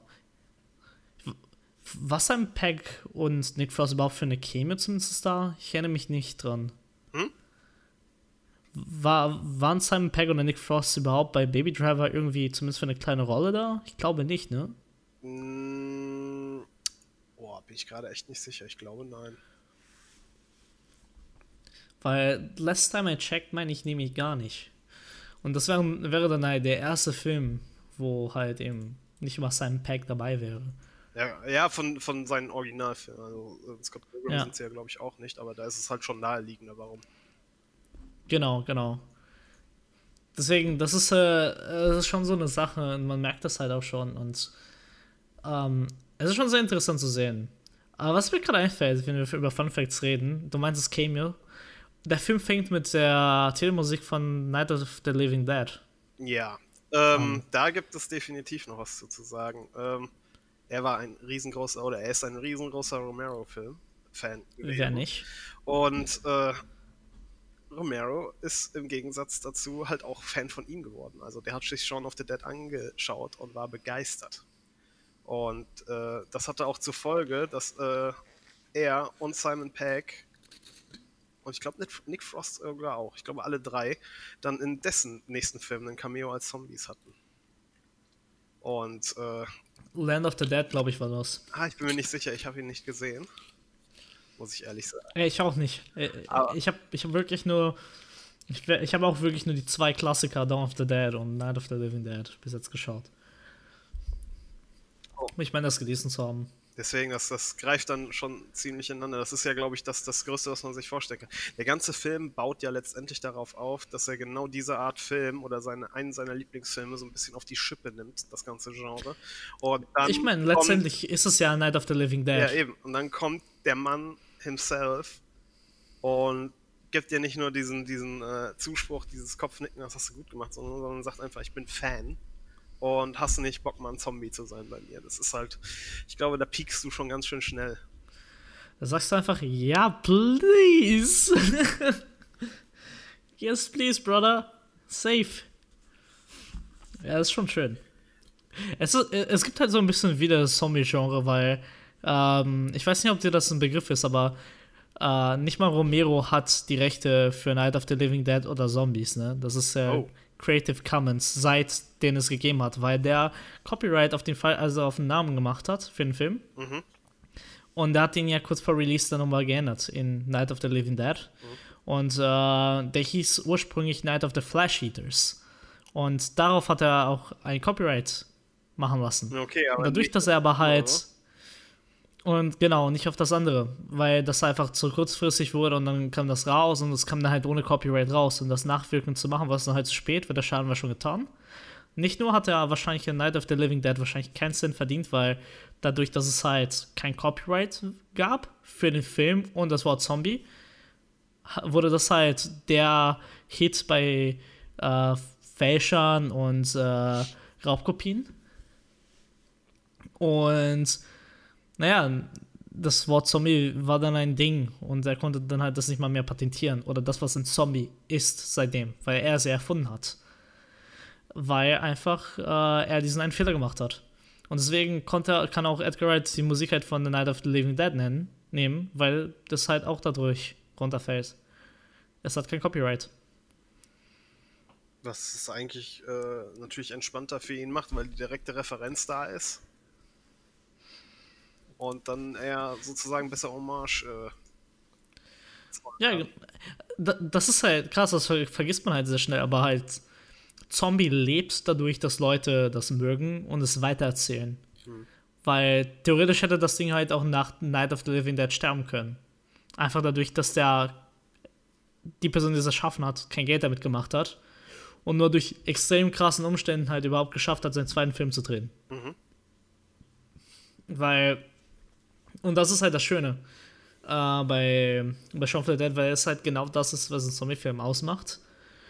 Und ein guter Filmemacher kann sich damit austoben. Und letztendlich, es ist ein schöner Durchbruch. Denn, wenn du mal kurz überlegst, was ist eigentlich überhaupt der Plot von äh, Shaun of the Dead? Ja, dass äh, ein, ein Underachiever letztendlich äh, aus seinem äh, Alltag, der festgefahren ist, rausbrechen muss. Und zwar mit ja, der absurdesten Sache überhaupt einer Zombie-Apokalypse. Ja, oder äh, du kannst auch theoretisch beschreiben, Sean äh, muss sein Leben in den Griff kriegen, damit er sein Girl zurückkriegt. Ja, ja, genau. Es ist halt, äh, es geht ja letztendlich nur darum, äh, Sean will halt seine Freundin wieder zurückgewinnen und er muss es halt auch schaffen, trotz der ganzen Umstände, die jetzt da passieren. Und das hätte auch gleichzeitig ein, ein stinknormaler Raumkommen sein können. Ich meine, er baut dann auch halt letztendlich fast so auf. Es ist ja von Anfang an ist der ist der viel größere äh, Reibepunkt für, für seinen Hauptcharakter ja, dass es mit seiner Freundin halt zu Ende geht. Genau, und während da halt so alles so hinten brödelt, sind wir immer noch da halt bei dieser kleinen Romanze. Und dann erst, als der zweite Akt anfängt und die Apokalypse da ist und äh, sie die Mom retten wollen und anfangen zu agieren, ähm, fängt ja überhaupt erst wirklich die Apokalypse halt anzunehmen. Und das finde ich halt schon interessant. Und das merkt man, das ist halt eben das Schöne in diesem Film. Dass halt trotzdem so genrespezifisch, aber so allgemein ist. das macht's halt, das macht halt echt schon ziemlich krass gut. Also, wenn ich jetzt so, so überlege, es gab halt nicht wirklich in diesem Film irgendwas, was ich aussetzen würde, weil ich finde es immer so schwer zu sagen, wenn man so zurückdenkt. Und ich habe den jetzt mehrmals sehr geguckt. Und ich habe den wirklich mehrmals geguckt. Ähm, ich glaube, das jetzt für diese Folge war das das siebte oder achte Mal, dass ich den Film inzwischen über die Jahre geschaut habe. Mhm. Und er, es faszinierte mich immer noch, ähm, wie einfach der ist aber gleichzeitig wie, wie gut es ist für den ersten Film in der Größe für diesen Regisseur. Also ich, ich, kann den, weiß, ich kann den nach wie vor sehr gut gucken und er macht mir ziemlich viel Spaß, aber ich habe mittlerweile so einen, einen anderen Blick auf die ganze Sache, dass ich halt, das ist für mich wie so ein Wimmelbild. Also mittlerweile, dass du, du schaust in jeder Szene noch zweimal genauer hin um etwas zu finden, was eventuell beim vorigen Schauen noch nicht da war für dich. Und ja. er ist halt jemand, der da halt auch immer wieder es schafft, noch was unterzubringen, was du halt nach drei oder viermal sehen immer noch nicht wahrgenommen hast, sondern es erst dann merkst oder auch wirklich erst, wenn es dir jemand anderes sagt, weil es einfach so natürlich eingearbeitet wurde, dass es überhaupt nicht auffällt. Ey, weißt du, eine Sache stört mich immer noch wenn er das äh, wenn er da die Blumen gekauft hat, dann zurückgeht und ähm, seine Freundin telefoniert, mhm. Rennt er doch dahin, um bei denen zu klingeln. Mhm. Das ist eine Pizzabote, mhm. der genau da ist, wenn er ankommt. Und du siehst ihn halt noch rauslaufen, du siehst ihn nie zurücklaufen. Und auf einmal ist der Pizza, äh, der, äh, das, das Mufferding weg. Mhm. Aber ich habe immer noch nicht gesehen und jetzt habe ich vorhin sogar noch mal versucht reinzuschauen und zu gucken, ob der sich Zombie wiederkommt. Ich habe ich hab ihn nicht gefunden zumindest. Ich würde mich so fragen, ob der das gedreht hat, ob der Typ auch wirklich ein Zombie wurde, weil sein, sein Back, glaube ich, steht noch da und das siehst du, glaube ich, noch. Aber du siehst den Pizzaboten nie wieder. Ich glaube, das, der ist nachher beim Winchester zu sehen. Ich bin mir aber nicht 100% sicher, aber ich glaube, weil du konntest den, der hat, das war doch der, der hatte auch diesen roten Helm auf, oder? Ja, genau, genau. Und ich meine, ich meine, man sieht ihn nachher beim Winchester nochmal. Das ist also die eine kleine Kleinigkeit, die ich jetzt so, jetzt beim letzten Schauen aufgefallen ist. So, Alter, mir ist es nie, nie aufgefallen, aber der Pizzabote ist so präsent da eigentlich, dafür, dass ich den nie wieder zum Bike laufen sehe. Und das war, das hat mich so ein bisschen getriggert. Jedenfalls, was, äh, was ist so deine Lieblingsszene aus dem Film? Also ich, ich habe generell, glaube ich, nicht eine Szene, die wirklich herausstricht. Es sind so viele einzelne, die mir besonders viel Spaß machen. Ähm, weiß nicht, die erste, die mir jetzt gerade spontan einfällt, ist lustigerweise aber die Musikszene mit Queen nachher. Weil ja, die ja. halt nochmal so, so zu dem Zeitpunkt läuft der Film ja schon über eine Stunde, glaube ich. Es ist eigentlich so, so, der typische Edgar Wright ist schon etabliert und dann kommt aber nochmal was, was völlig Neues. Also, klar, wenn man jetzt seine anderen Werke wie Baby Drive oder so äh, mit reinnimmt, äh, dann hat er das ja öfter nochmal gemacht. Aber das ist sozusagen das erste Mal, wo er dann anfängt, Action auf den Takt der Musik zu schneiden. Und es ist absurd, aber es, es, es es reißt einen nicht komplett raus. Also es, es, es bombardiert nicht den, den, die Suspension of Disbelief. Deswegen finde ich das sehr, sehr Aber es ist auch aber es ist auch nicht eine Sache, die auch wirklich viele äh, davor gemacht haben. Weil es war nicht nur der Schnitt, es war auch die Inszenierung. Eins zu eins zum Beat der Musik. wie gesagt, und die halt hauen da halt die Viertel so zum Beat von Don't Stop Me Now. Und das ist ja, das ist ja da, das Interessante gewesen. Das auch, glaube ich, immer noch nicht so viele machen. Ich glaube, ich glaube, die Angst ist einfach, viele werden es machen und es wird einfach nicht funktionieren, weil es corny wirkt oder, oder albern oder cringy oder sowas. Und bei ihm greift halt alles. Es ist zum einen ist es von der Umsetzung extrem gut gemacht, es ist sehr gut gespielt, es ist äh, grundlegend eine gute Idee, wie er das macht. Den Song, den er gewählt hat und die Lyrics passen halt zur Situation perfekt. Ähm, ja. Die Absurdität äh, piekt halt nochmal und es ist halt es ist, wie, weiß ich nicht, es ist eine Art Spannungsaufbau. Es ist eine Action-Szene, aber gleichzeitig löst er auch ein bisschen Anspannung in dem Moment. Weil du, du lachst ja herzhaft, aber eigentlich ist die, ist die Situation ja ziemlich aussichtslos. Sup super unangenehm auch. Ja. Jetzt, weil, also das ist mir sehr oft einfach, weil man, man verliert sich gerne mal in den Spektakel des Films. Ne? Aber ich habe diesmal den Film noch nie so entspannt und so wirklich. Ich habe mich noch nie so sehr führen lassen von einem Edgar Wright-Film, weil ich war immer so fasziniert, hey, wieso hat er das? Oh, shit, das funktioniert so gut. Weißt du, ich habe immer diese kleinen Nerd-Momente eines Filmemachers da gehabt und ich habe zum ersten Mal wirklich mich noch von der Story führen lassen. Und zu dem Zeitpunkt, wo das passiert, ja, wir wissen ja, dass seine Mutter sterben wird. Mhm. Er hat gerade seinen Stiefdad umbringen müssen. Und dann kommt halt das Zombie-Ding da von dem, äh, von dem Ladenbesitzer. Und Shaunas Charakter ist gerade in diesem extrem weirden Moment. Er ist erwachsen geworden. Der übernimmt. Hat zum ersten Mal Verantwortung ja. in sein Leben genommen. Und im Moment, wo er das tut, verliert er gleichzeitig seinen Stiefvater, nachdem er zum ersten Mal im Respekt, also beide sich gegenseitig respektieren konnten für einen Moment, auch wenn er nur sehr kurz war. Ihre Beziehung erreicht das nächste Level, um dann halt sofort beendet zu werden. Das ist schon genau, sofort beendet zu werden. Und dadurch, dass er halt die Zombie-Horde wegführen musste, hat er auch nie Zeit gehabt, mit seiner Mutter drüber zu reden. Und er weiß ja noch gar nicht zu dem Zeitpunkt, er fährt ja kurz, wenige Momente davor, ähm, dass seine Mutter auch gleich sterben wird. Und er hat auch nicht die Zeit, das zu verarbeiten. Und gleichzeitig mussten sie auch noch mit diesen äh, komischen äh, Typen da, den, den Mitbewohner da rumarrangieren, der sowieso nur, nur stört. Jo. Ja, aber einen sehr, sehr schönen Abgang hat. Also ich, ich feiere diese, die, diese Szene auf jeden Fall äh, sehr. Äh, und, und weißt du, das ist, ich finde ich find es schön, dass du äh, sagst, weil viele Filme haben allein schon Angst, so eine Szene zu drehen, weil es extrem schwierig ist, nicht nur im Schnitt das zu machen, aber gleichzeitig zu inszenieren zur Musik. Es ist extrem schwer. Vor allem, wenn du auch, also es ist schwer, mit einer Person das zu machen, über mehrere Shots, aber sie machen das nicht nur mit einer Person, sondern mit vier gleichzeitig, auf mehrere Shots verteilt. Close-Ups und Totalen und Halbtotalen.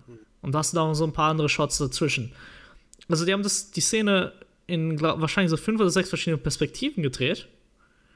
Und dann müssen sie das auch im Schnitt funktionieren lassen deswegen, deswegen sticht das so heraus, weil das auch vor allem so natürlich wirkt.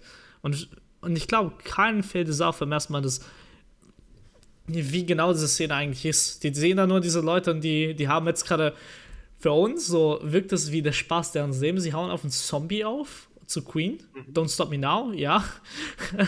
Aber eigentlich diese, die Musikauswahl und die Situation sagt eigentlich I'm having eher Sean. Wie war das noch? I'm having, ja, I'm having just a good time. I'm having a good time, ja. Aber halt, eigentlich sagt das eigentlich schon eher so aus, dass Sean endlich äh, gecheckt hat, dass er sein Leben in den Griff nehmen kann. Und das, das zeigt es ja zum ersten Mal in der Szene, als er wirklich zu, zum Anführer der, der Gruppe wurde, äh, bis dahin, und äh, auch Leute zum ersten Mal zu ihm schauen und warten, bis er da ist, bevor überhaupt was gemacht wird. Und die einzige Person, die sich eben bedroht fühlt, ist die einzige Person, die was zu verlieren hat. Das ist, äh, das ist nämlich der Mitbewohner. Ist, es beginnt halt mit dem Stiefvater, dass das auf, die nächsten, auf den nächsten Level geht. Dann äh, beim Treffen mit der anderen überlebenden Gruppe, wo dann auch hier äh, kurz, wie, wie läuft's und so, ja, Just Surviving, irgendwie sowas in der Richtung. Da merkst du dann auch schon, wie das auf den nächsten Level, wo du merkst, er ist der Ansprechpartner für die Gruppe. Ja. Und äh, auch bei der Mutter war es doch nachher so, dass bevor sie äh, dann halt äh, abtritt, dass sie auch noch das Okay für die Beziehung gibt. Also er ja. entwickelt sich auf allen Stufen in all seinen sozialen Beziehungen weiter, wird dann aber letztendlich dann jedes Mal durch halt äh, zeitiges Ablegen oder sonst äh, Extremfälle dann halt wieder äh, diese 180-Grad-Wende reingehämmert. Ich, ich, ich meine, ich finde es aber allein schon lustig, wenn du mal guckst, die Szene da, wo wo die Mutter kurz verschwindet, ähm, kurz bevor sie auch die Gruppe treffen. Ähm, keiner hilft ihm, das Zombie, den Zombie zu bekämpfen. Die, die zwei Frauen schmeißen ihn mit Waffen, mhm. damit er es bekämpfen kann. Also supporten ihn sofort. Und die zwei Kerle schauen nur zu. Mhm. So, wobei ein ist Ed. Ed ist halt Ed. Mhm. Er weiß selber nicht, wo er gerade ist, gefühlt. Ed also der ist irgendwo, Moment noch mit der Winchester. Genau, der, der, der ist, äh, wo kommt er dann das gerade mental? Und der Mitbewohner ist halt äh, eifersüchtig, der will ihm aus Prinzip nicht helfen. Und, das, und da hast du halt sofort äh, diesen Wandel, wo halt du eigentlich da schon checken kannst, er ist schon zum Anführer der, der Gruppe geworden. Ed folgt ihm ja sowieso blind und die zwei Girls, die noch Zweifel an ihn hatten, ich meine auch folgen jetzt. Aber halt die einzige Person, die auch der Anführer sein wollte, aber nichts dafür tut, hat ein Problem damit. Da ist dieses Konkurrenzdenken sofort da. Ja, genau. Und das ist sehr subtil da, halt mit dieser Szene. Und dann halt, ich guck mal, ob die, äh, wie die Lage vor dem Winchester ist. Geht da diese, äh, diese Rutsche da so hoch? Übrigens, das ist auch wieder so ein, so, ein, so ein Gag, wo du halt so mit der Kamera so erzählst, mit so einem Pen erhoben. Mhm. Und du denkst, ja, da geht jetzt irgendwas ho Großes hoch. Da geht halt diese kleinen, kleine Rutsch da so hoch. und siehst dann diese Zombie-Masse da hinten so. Ja, gut, ich glaube, wir bleiben lieber erstmal kurz hier. ähm, das ist schon, äh, das ist schon sehr wichtig. Und dann kommt ja letztendlich die Entscheidung, die den mehr oder weniger das Leben kostet, ist ja, dass er das Fenster ja einschlägt. Ja. Dann gleich. Weil dadurch, dass er das Fenster einschlägt, sind sie allgemein schon sehr ungeschützt dann geht noch Seans Plan schief. Übrigens sehr, dieses, ist, ich finde es immer noch so witzig, wie er dann halt äh, das Fenster zudeckt ja, im Hinterraum. Es ist, es ist auch, es, es erinnert stark an die, an die There and Back Again Szene am Anfang. wo er halt Ed fragt, guck mal am Fenster, ob sie noch da sind, wo er dann halt wieder diesen Status quo wiederherstellen will eigentlich, obwohl es viel zu spät ist dafür. Also er kann zwar das ja, genau. runter machen und das Licht ausmachen, aber die Zombies wissen jetzt, du bist da. Der äh, Punkt ist einfach abgefahren. und ist abgefahren. nicht nur nicht nicht nur ist da die klare Referenz, also allgemein in der Wish, in, sagen wir mal, im dritten Akt zu Night of the Living Dead, komplett durchgehend. Alle Szenen kannst du eins zu eins fast so in Night of the Living Dead finden. Das heißt, wie sie alle da am Fernseher versammeln oder er eben da äh, die Lage abcheckt im Hinterraum. Äh, es ist eins zu eins Referenz und das finde ich schön. Selbst zu seinem eigenen Film ist es eine Referenz, was noch schöner ist aber gleichzeitig ähm, hast du halt eben in dieser kleinen Szene, hast du halt eben diesen Buster Keaton-Moment. Dieses wirklich Slapstick-Moment, der halt, du, den du da halt nicht erwartest. Und das, das lässt halt das Ganze halt so einen positiven Ton noch haben, durchgehend. Und das ist halt im ganzen Film immer da gewesen über verschiedene Sachen, sei es dann selber über Slapstick oder eben irgendwelche Witze. Aber halt gerade in diesem Moment finde ich es ganz besonders weil, besonders, weil alles andere ist jetzt schon etabliert. Wir haben jetzt eigentlich keine Chance, es ist eigentlich nur hoffen, dass irgendein Wunder passiert. Und das wissen sie da in diesem Moment alle. Die wollen es alle noch nicht eingestehen. Also die haben noch Hoffnung und das lässt halt auch irgendwo noch diese Hoffnung da. Auch wenn sie kurz danach eigentlich theoretisch äh, weggenommen wird. Mhm die ist halt trotzdem noch da. Und das ist halt, das sind so kleine, kleine Sachen, die halt dazu machen, dass es halt besonders ist. Und danach ist halt äh, viel über eine Freundschaft. Erstmal, bevor es halt wieder zu Sean und seine Beziehung mit äh, seiner Freundin ist und äh, überhaupt Sean selber. Und das, das finde ich halt in diesem Moment so magisch, weil der Film arbeitet sich so schön zu diesem Moment hin. Er baut sich langsam halt, auch im Vergleich, also zumindest in dem Vergleich, wie schnell dann nachher alles abläuft äh, nimmt es genau. Zeit, diesen, diesen Weg dahin, aber dann geht alles ganz schnell. Und das fällt dir nicht auf, wenn das alles so natürlich und so subtil passiert. Weil selbst wenn du, wenn es war, ich habe jedes Mal, jedes Mal, wenn ich einen Film gesehen habe, fühlte sich alles äh, bestätigt dann. Es war, es kam nichts von äh, links oder rechts und du hast nichts erwartet, wo so andere Filme halt irgendwelche Sachen einfach so hindroppen und Sachen passieren und auf einmal ist alles wieder gut oder nicht oder Sachen werden dann so aufgelöst, dass halt, hä, wo kommt diese Information her? Bei diesem Film hatte ich nie das Gefühl, obwohl ich jetzt so beim neunten Mal schauen 10.000 Mal mehr Informationen sehe, die halt, oh shit, ja, das ist noch viel natürlicher, als ich dachte. Ich habe mir noch nie aufgefallen, dass der Dialog so gut aufgebaut wurde bis dahin. Oder halt, äh, das und das passiert. Äh, und das hat nämlich einen ganz einfachen Grund.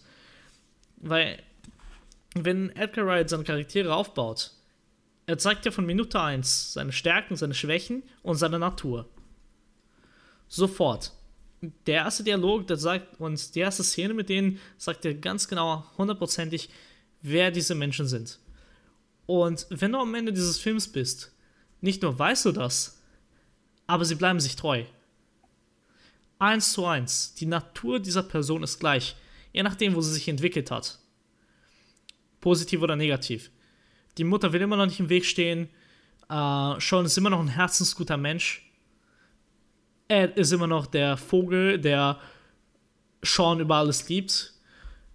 Die Freundin realisiert, dass Sean gecheckt hat, dass, äh, was sie braucht. Dass sie braucht, dass er äh, auch nicht nur diesen typischen 0815 Lifestyle führt, sondern halt wirklich nach Abenteuer sucht oder eben nach einer Zukunft, die nicht das ist, sieht. Äh, der, der Mitbewohner entwickelt sich genau dahin, wo du es erwartest. Sein Eifersucht wird ihm zum Problem. Und da, wo er versucht, zum ersten Mal was zu lösen, macht er die falschen Entscheidungen, weil er sie mit der falschen Intention führt. Äh, die, äh, die Mitbewohnerin ist genauso verloren wie am Anfang sie steht immer noch, sie weiß nicht wohin damit. Also sie, sie hilft halt immer noch nicht. Sie weiß nicht, was sie will, letztendlich. Und dadurch fühlt sich alles halt so natürlich und abgeschlossen an am Ende.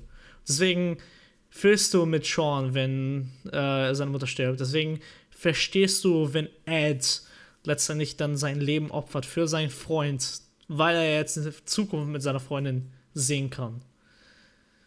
Und deswegen kommt das halt alles so zum schönen Abschluss, weil einfach eben Sachen gut etabliert wurden und auch gut weitergeführt wurden. Und das halt nicht auf eine aufdringliche Art oder ich forciere jetzt mal diese Entscheidung oder diesen Moment, sondern das ist alles passiert, weil es passiert ist und nicht, weil sie passieren müssen. Ich könnte, ich könnte jetzt ein Schelm sein und sagen, äh, er bricht diese Regel, indem er dir ja am Anfang des Films schon den kompletten Plot spoilert, wenn man drauf achtet. Kennst du das? Weil das ist, glaube yeah. ich, die, die Königsdisziplin gewesen, wo man halt merkt, wie er seine Dialoge schreibt und wie er sein, sein Foreshadowing betreibt. Hattest du das äh, dir mal genau angesehen, den Dialog an der Stelle? Ähm, welchen genau meinst du denn? Warte, ähm, ich hatte es mir sogar aufgeschrieben, weil ich es genau wortwörtlich wiedergeben wollte, wenn wir das ansprechen. Ähm, sie sitzen ja am Anfang in der Bar, im Winchester schon. Ja. Und genau. dann fragt er den, Do you know what we should do tomorrow? Und dann sagt er halt in halt ein paar Sätzen etwas, was halt doppeldeutig den kompletten Plot des Films, der noch kommt, wiedergibt. Also er sagt Keep Drinking, was einfach nur der Gag ist, weil das ist das, was sie einfach jeden Tag machen. Okay. Ja. Ähm, keep Drinking, Bloody Mary First Thing. Und das ist halt die, der eine Zombie, wo die, äh, dem die Mutter anfällt, oder. Nee, nicht. Das ist der in den Garten. Das ist ja. Mary mit dem blutigen Hemd ja, und dem genau. Namensschild. Das ist die Bloody Mary. Abide at King's Head, was ja eigentlich nur, äh, ja, wir essen was da aber der King's Head ist letztendlich stellvertretend für äh, den Stiefvater, der auch eine Brustwunde ja. am Hals hat, oder? War doch Hals, ja.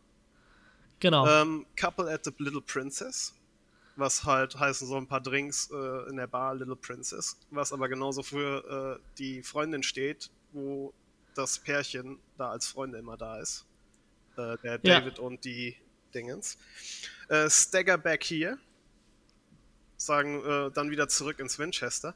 Stagger Back äh, passt halt zu dem Zombie Walk, den sie ja dann letztendlich zum Winchester machen, um reinzukommen, ungesehen. Äh, mhm. Back at the bar for shots. Ja, klar. Sie meinen in dem Moment kurz zu trinken, aber kann man natürlich auch definitiv so übersetzen, dass er damit das Gewehr meint, mit dem sie dann rumballern. Ja. Es ist halt so on the nose und es ist so genial und das ist halt was, ich hatte ihn zu dem Zeitpunkt, weiß ich nicht wie oft gesehen, fünf, sechs Mal und ich wusste es nicht und ich habe es nie gesehen, ich habe es nie gerafft. Der, der, der wird auch viel früher, also das, das ist halt nochmal subtil wiederholt, aber der wurde schon da schon zweimal gespoilert. Mhm. Sei es halt durch die Anfangssequenz, was eigentlich alles passiert. Aber ah, das ist halt ähm, schon, dass er da wirklich den kompletten Film innerhalb einer, eines Dialoges halt hinlegt und, und die auf die Nase bindet, ist halt gut. So Sachen hier mit, aber das hat er, mit Pete. Aber das hat er auch gleich, gleichzeitig auch schon, äh, schon gespoilert, sie da PS2 zocken. Diese komplette Abschlussszene da, wo, wo Sean alleine da halt ähm, ja. schießt und alle hinter ihm sind. Eins zu eins derselbe Dialog. Ja, ja. Es ist, es ist, dieses, diesen Film, oh. ich glaube, du könntest ihn rückwärts schauen, es wäre immer noch ein Erlebnis hey, also das spricht halt letztendlich für ihn, ne? Und nicht nur halt für den, für, für den Film, aber auch für den Filmemacher. Das halt, was jetzt äh, 16, äh, fast 16 Jahre nachdem der Film gedreht wurde und äh, veröffentlicht wurde, der immer noch so gut hinhält. Und immer noch halt äh, viel zeigt und äh, du immer noch schauen kannst und ähm, so viel über ihn entdecken kannst. Wo eigentlich ganz geil wäre, wenn wir jetzt so in unsere Kategorien-Diskussion und äh, da gebe ich mal ein bisschen Shoutouts an die Re Rewatchables, wo du mich hier letztens wieder angesteckt hast mit einer bestimmten Folge, wo ein bestimmter Filmemacher mitmacht. und, und, ich ähm, äh, gemerkt habe, wir sollen vielleicht mal ein paar kleine Kategorien immer zum Abschluss, um Revue zu passieren, nachdem wir ein bisschen über den Filmemacher geredet haben, der sein Stil und dann halt über den Film. Ähm, reden wir doch mal über den ersten Eindruck, weil wir haben den ja schon tausendmal gesehen. Kannst du dich noch an deinen ersten Eindruck erzählen, äh, erinnern über den ich Film? Ich wusste gerade, du hattest es ja am Anfang schon angesprochen, dass du am Anfang gar nicht so Fan warst und ich musste dann erstmal kurz überlegen. Und ich glaube, wir haben den das erste Mal in der Schule sogar geschaut. Aber ich bin mir nicht 100% sicher. Und äh, ich weiß aber, dass er mir damals so gut gefallen hat, dass ich ihn mir danach auf DVD gekauft habe. Also mein, mein erster Eindruck, ich war von Beginn an sofort begeistert von dem Film. weil er halt äh, ja, nicht, nicht ganz so, er war, er war ein bisschen kreativer. Also er war, er war nicht ganz so stumpf wie andere Spoof-Filme zu dem Zeitpunkt. Ich war halt auch nie ein großer Fan eher von, von äh, Scary Movie oder sowas. Und da kam mir das eigentlich gerade recht, weil das hatte so ein bisschen, bisschen mehr Stil, würde ich sagen. Und ich, ich, sag mal so, das war, war definitiv äh, ein guter erster Eindruck. Auch wenn ich ihn jetzt nicht gerade so in Worte fassen kann oder mich nicht 100% daran erinnern kann. Aber ich glaube, dass ich, dass ich, ich weiß halt, dass ich ihn mir sofort danach äh, gekauft habe.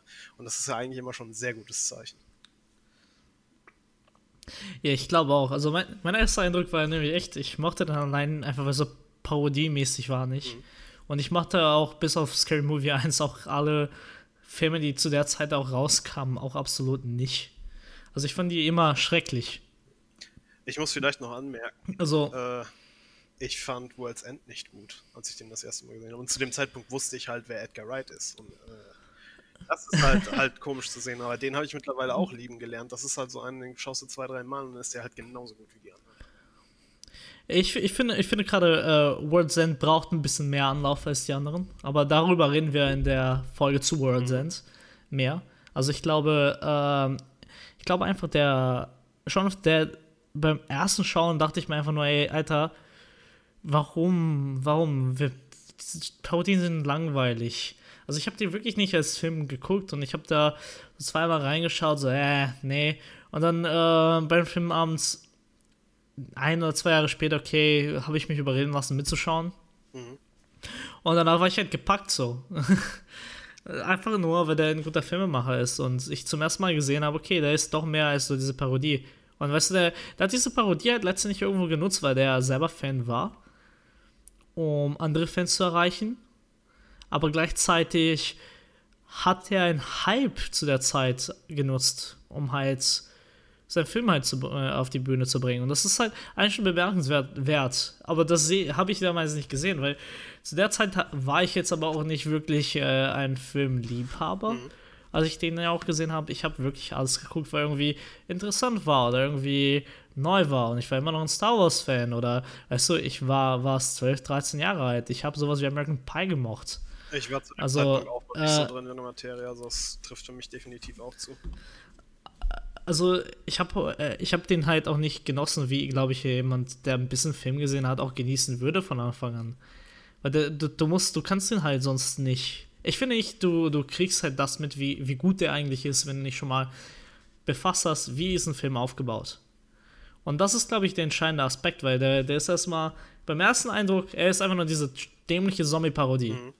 Und entweder magst du den Humor oder nicht. Und sobald du aber, ich glaube auch einfach, das kann man auch ein bisschen mit dem Alter, weil das ist halt, glaube ich, wenn du, wenn du mal guckst, das ist ein Film von 18-Jährigen für 18-Jährige. Mhm. Weil das ist halt wirklich gerade der Punkt im Leben, wo sie sich da bestehen. Wir sind mit College fertig, sie sind aber nie erwachsen geworden. Ähm, das ist irgendwo auch ein Kifferfilm. Ja. Das ist irgendwo äh, ein Film von äh, zwei Freunden, die zusammen immer zu kind äh, Kindern bleiben werden, weil diese Freundschaften hast du auch ein Leben lang mhm. und du bleibst immer noch gemeinsam Kind, aber das Leben altert mit.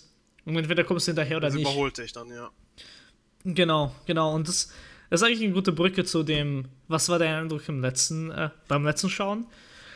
Es ist genau der. Also es ist halt. Heute, heute kann ich sehen, wie viel Sinn dieser Film macht. Lustigerweise, ich kann den Humor noch mehr nachvollziehen und sogar mehr genießen. Also ich konnte den damals beim ersten Schauen definitiv nicht genießen. Heute liebe ich, wie stumpf, aber genauso wie reich der Dialog ist.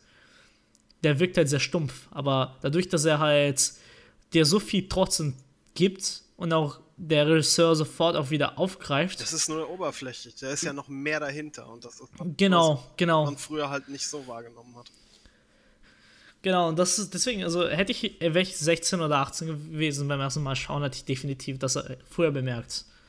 Und heute denke ich einfach, ey, das ist eigentlich echt ein super schlauer Film, äh, der wahrscheinlich bei vielen einfach sofort einfach nur abgestempelt wurden, weil er halt eben diesen stumpfen Kifferhumor hat und gleichzeitig einfach eine Zombie-Parodie ist. Aber es ist so ein schöner Film über einen Mensch, der halt schafft, äh, seinen Arsch aufzukriegen, um das zu, äh, zurückzugewinnen, was er verloren hat.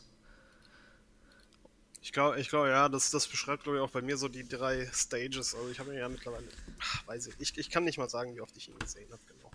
Aber so die ersten paar Male war es halt, hey geil, eine Zombie-Komödie. Dann irgendwann war es so dieses, dieses, hey, das ist eigentlich eine ganz normale Love Story oder Coming-of-Age-Geschichte in einem witzigen und absurden Setting. Und so die letzten drei, vier Mal, wo ich ihn gesehen habe, ist es dann halt auch schon, äh, wie ich jetzt letztens auch geschrieben hatte, äh, es ist ja in dem Moment, wo du, du, du gesagt hast, wir machen den Film, ist es ja nicht mehr Netflix und Chill, es ist ja eigentlich schon wieder Recherche geworden. Und dann guckst du dir die Sachen an. Also ich habe den Film jetzt angeguckt und ich weiß gar nicht, wie oft ich nochmal 10 oder 20 Sekunden zurückgesprungen bin und mir das nochmal angeschaut habe. Du, du schaust dir das mit einem völlig anderen Blickwinkel an. Aber du hast da immer noch sehr viel Spaß bei. Und das ist halt so, und, das begeistert. Und überleg dir mal, überleg dir mal, wir haben auch eigentlich bei diesem Podcast hauptsächlich über die ersten und die letzten 15 Minuten geredet. Mhm und wie viel eigentlich schon da drin ist in den ersten 15 und wie viel eigentlich noch im 15, letzten 15 bestehen ist. Wir haben über so viele sind wir den Film gar nicht erst gesprochen, weil es einfach so viele Sachen gibt. Ich glaube, Edgar Wright Film Podcast zu machen könnte gefühlt eine Woche dauern. Wir, wir einfach können, weil es so viel fünf gibt. Folgen machen, wenn wir Szene für Szene durchgehen würden, weil man über jede Szene bestimmt mal 20 Minuten reden können. Ja, eben, halt, eben. Und das ist, das ist halt was, was äh, ihn als, als Regisseur und Filmschaffenden halt aus, auszeichnet, dass er da entweder so viele Ebenen reinhämmert oder sich halt so viele Gedanken gemacht hat, dass nicht einfach alles so plump für eine Sache steht, sondern dass alles irgendwie noch äh, einen Twist haben kann oder äh, Bedeutung nachher hat oder halt eine Auflösung ist von was, was nicht direkt an erster Stelle in der Aufmerksamkeit des Zuschauers steht. Ja, das ist äh, genauso wie für die nächste Kategorie Coldplay-Zombies. Ähm, da, die taufen wir einfach mal nach dem Film. Weil ähm, wir finden Easter Eggs schön, wir finden Cameos schon schön. Und ich finde eigentlich, dieser Film macht in allen Sinn äh, eben schöne Easter Eggs und Cameos da. Ich meine, wenn du Werke von ihm siehst oder äh, halt später oder auch Werke, die er anspricht, siehst du halt sofort und wenn du das gesehen hast oder die Leute kennst, appreciatest du. Und das sind halt so subtile Sachen. Ähm, die kriegst du natürlich auch nur mit, wenn du die Werke kennst. Aber zum Beispiel heute appreciate ich sehr, mit wie viel Liebe und Respekt er halt bei, der, bei dem dritten Akt, bei Winchester, eigentlich äh, Romero zitiert. Mhm. Und äh, das finde ich einfach, weil ähm, dadurch, dass er halt eine Parodie ist, auch gleichzeitig zu Romero ist. Ähm, er erst aber wirklich bei diesem letzten Akt erst anfängt wirklich zu zitieren. Und zwar sind so kleinere Details da, aber wirklich äh, nur am Ende wirst du halt diese 1 zu 1 Referenzen wirklich entdecken. Und die sind aber dann auch so genau, dass du einfach nur wertschätzt, okay, der hat dann nicht nur seine Hausaufgaben gemacht, aber gleichzeitig, hier, äh, ihr versteht mich, ihr seid bis jetzt hierhin mit mir hier hingekommen, äh, ich gebe euch mal ein bisschen was. Und das ist dann halt der Moment, wo du als Fan von Zombie-Filmen oder halt allgemein von Romero dann einfach nur denkst, hey, cool, ähm, das kenne ich. Und äh, hey, cool, nicht nur kennt der Filmemacher das, aber der respektiert das auch, indem er das halt wirklich mit Respekt dann halt darstellt. Mhm. Weil, wenn du, wenn du guckst, äh, die Referenzen sind halt Szenen und Bilder und wie halt die Bilder gestaltet sind. Oder halt von der, äh, von der, von der Inszenierung gemacht werden. Das ist ja nicht ein Zitat für einen Parodiefilm, der irgendwas in die in einen schlechten Witz halt zieht. Ne? Es ist halt eine Referenz, mich, wo du. Haut mich immer direkt aus den Filmen raus, wenn man halt eine. Um, kein, also es ist ja dann keine Hommage in dem Sinne, sondern wenn man einfach nur eine, eine Anspielung reinhämmert um des Gags willen oder so. Von wegen hier, ich habe den ja, Film genau. auch gesehen oder so. Beziehungsweise hier, das ist ein easy Lacher, weil die Leute das von was anderem kennen oder so. Weiß ich nicht. Es wird dem nie gerecht. Oh boy. Nostalgie und Star Wars müssen wir irgendwann mal machen. Oh. Fällt mir gerade ein. Bist du sicher, dass wir das wollen? Ja, ich könnte stundenlang über den letzten Film abhaten, das weißt du. Ich habe ich hab dem immer noch kein Rating gegeben. Ich, hab, ich weiß immer noch nicht, was ich sagen soll. Ich, äh, ja. Weswegen äh, Nostalgie einfach auch sehr schnell ausgenutzt werden kann. Mhm. Droppe ich jetzt einfach mal so in den Nebensatz. und das halt sehr schnell halt nicht cool wirkt. Und halt den Film nicht nur schadet, aber gleichzeitig den Film halt flach lässt. Und das wird halt zu keiner Sekunde halt bei den Filmen. Ja. Und äh, das, dadurch, dass halt so, so ein paar Coldplay-Bandmitglieder so ein bisschen da rumlaufen und ein bisschen da mitmachen. Die musst du, äh, das, das, sagt ja schon alles, die musst du suchen. Die sind zwar in den ersten ein oder zwei Reihen oder was, also sie sind schon im Vordergrund, aber die stechen nicht aus der Masse heraus, sondern es ist so, sie sollen nicht von der Szene wegnehmen. Sie sollen da nicht irgendwie besonders äh, hervorstechen oder sowas. Die sollen, das ist, das ist ein, ein kleines Geschenk, würde ich eher sagen, für die Coldplay-Jungs und nicht für den Zuschauer an und für sich. Das ist also, ich, das wusste ich bis vor ein paar Jahren nicht, dass sie da drin sind. Weil es halt absolut ja, die, die, haben ja auch diese eine Szene da beim Rumseppen, da wo sie deren Band promoten. Das äh, vergesse ich auch immer wieder. Ach, stimmt. Doch, da sind sie ja dann. Ja gut, da sind sie, aber das ist das ist das, ist das ja, das ist ein Cameo. Aber du, aber du, du, aber, aber du erkennst auch nicht sofort, dass es die Coldplay-Jungs sind. Doch, das schon.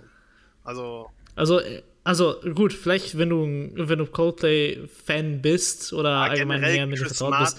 Aber ich meine, ich bin hier, ich bin jemand, der Coldplay nicht wirklich mag und auch nie wirklich mich damit so krass beschäftigt habe, dass ich wirklich sofort die Leute erkenne. Äh, mir ist es, bis ich es gestern selber nachgeguckt habe, nichts aufgefallen. Also ich, ich, äh, ich weiß sofort, wie der Sänger aussieht, weil er halt auch viel Aktivismus gemacht hat, halt neben seiner Musik, aber halt wegen der Musik und Fair enough. der Sache zusammen, weiß ich schon. Aber ich glaube sonst, ich, ich erkenne den Drummer noch und das war's, glaube ich. Ja, äh, ziemlich witzig, weil letztens hat mich, äh, hat mich ein Kumpel aus Berlin hier in Hamburg besucht und hat mich gezwungen, den neuen Coldplay-Album anzuhören, und? in dem er das einfach subtil angemacht hat. Und ich muss tatsächlich sagen, äh, ich habe nicht erwartet, dass Coldplay so ein Album als Coldplay raushaut, mhm. weil es nicht nach Coldplay klingt. Okay. Aber nach jemand, der sehr viel gesehen hat und was zu sagen hat. Und das fand ich sehr schön. Äh, fand ich sehr, sehr schöne, sehr, sehr schöne Songs dabei. Und vor allem eigentlich die Gr Grundaus-Message, die er in dem Album bringen wollte. Der gute alte Chris. Aber das mal eben so hergegeben. Also, wenn du noch kein Coldplay magst, hör dir trotzdem das Album an wenn du die Musik nicht magst, kein Problem. Es ist ich. nicht Popmusik, aber es ist ein sehr reiches Album und sehr vielen Sachen. Und es ist schön zu sehen, wenn Künstler, obwohl sie ein, mit einer Sache Erfolg haben und bekannt sind, immer noch die, den Mut dazu haben, so, sowas rauszubringen. Vor allem unter dem Namen Coldplay. Das will ich mal sagen. Also, das, das wollte ich einfach mal droppen. Äh, das sollte sich jeder mal anhören. Ähm, hat mir auch gut gefallen. Und wenn wir schon von, über Musik reden. Soundtrack! Ja! Das da ist, nämlich die, die vierte Kategorie. Da ist die Brücke wieder. Ähm, wir haben keinen so Coldplay-Song im Film gehabt, was mich eigentlich sehr wundert. Aber, ähm, also, Soundtrack ist ja in dem Film jetzt nicht äh, so hart präsent. Ähm, du hast halt die ganze Zeit irgendwelche Musik im Hintergrund oder eher Soundeffekte. Also ich würde, ich würde nicht sagen, dass da viel, viel, viel Filmmusik im Hintergrund war. Es ist ein sehr, sehr, sehr stiller Film, äh, was eher dazu beiträgt, weil dann wirkt es auch, was du auch wirklich präsent hören musst, sofort. Ähm, aber äh, da ist ja diese eine Szene, wo, äh, wo sie die, die ganzen Platten wegwerfen.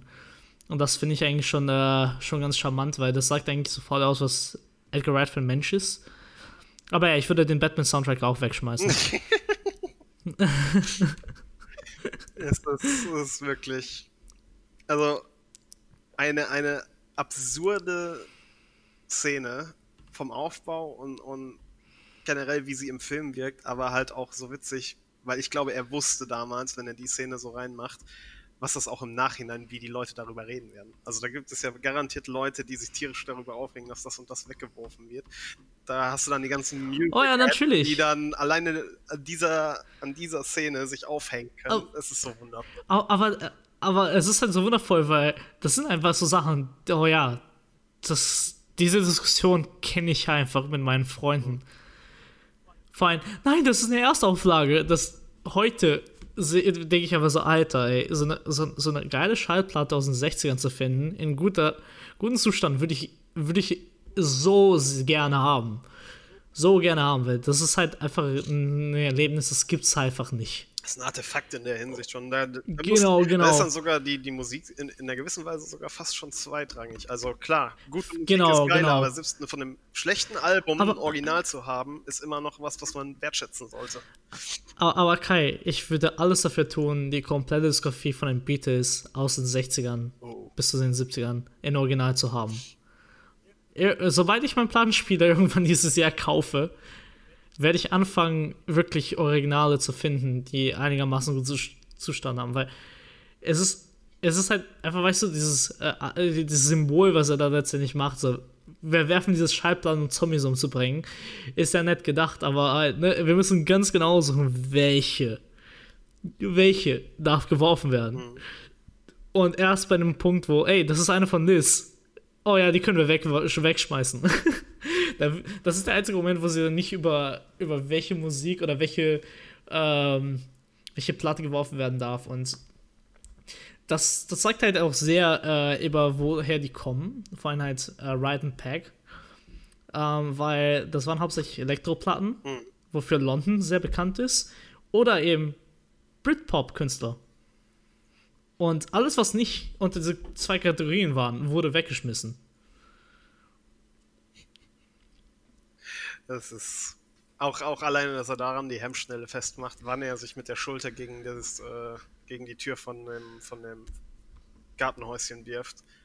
Dass er dann lieber vorher die ganze scheiß Box durchgeht. ja, natürlich. Muss ich sagen, würde es bei mir irgendwann in den Fall ankommen.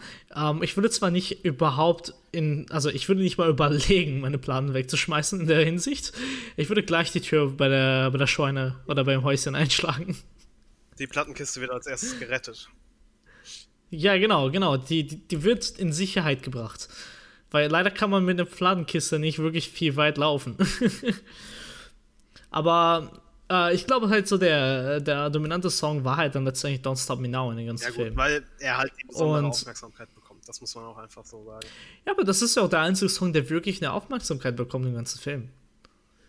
Und der, der sagt halt so viel aus und gleichzeitig, er macht halt einfach Spaß in dem Moment, ne? Das darf man halt nicht vergessen. Also in der Szene ging es erstmal viel, also sie hatte was zu sagen. Es ist ein Upbeat aber der die Spaß Lyrics passen zum, zum, zum Inhalt. Es ist halt typisch Edgar, nichts, was einfach so aus dem Bauch herausgewählt wurde. Obwohl, es gab noch einen Song, der, ähm, der mit Aufmerksamkeit genutzt wurde. Ich weiß aber nicht, wie der heißt. Das war der Song, als die in Pub waren und das auf Random eingeschaltet wurde, der ihn an Liz erinnert hat. Hm. Ja, was war denn das nochmal? Das fällt mir jetzt aber gerade auch nicht ein. Das fällt mir jetzt auch gerade nicht ein. Ähm, das war der andere Song, der wirklich dominant da war. Ja, und halt hier die ganzen kleinen äh, Anspieler von den äh, Romero-Soundtrack. Ja, genau. Also, es war ein sehr schlichter Film in der Hinsicht. Warte, warte, warte, war der andere Track nicht auch Queen? Boah. Schau mal nach. Okay, ich bin mir gerade nicht ich, sicher, ich aber ich meine, mal. es wäre noch ein zweiter Queen-Song, der dann kommt. Soundtrack Shaun of the Dead. Da, daran hängen wir uns jetzt auf, natürlich. Ja, You're My Best Friend, Queen. Oh. Da bin ich mir wiederum nicht sicher. Ich habe den auch gerade echt das nicht weiß ich jetzt nicht. sagen. Ich weiß nicht. Okay. Das ist jetzt. Das ist jetzt. Warte. Oder If You Leave Me Now von Chicago. Das ist das, in der Jukebox spielt. Ich glaube ja das. Das würde halt auch wieder inhaltlich besser passen. Ja, ich denke ja. mal, das ist der Track. Ja, nee, dann war es nicht der, der Queen-Dinge. Äh, das ist schon. Also. Es ist letztendlich schon schlicht und gut. Aber ich meine, es reicht. Du brauchst halt nicht mehr. Also, du brauchst nicht viel Musik, um mhm. halt den Film zu erzählen. Was auch wieder für den Film spricht, letztendlich.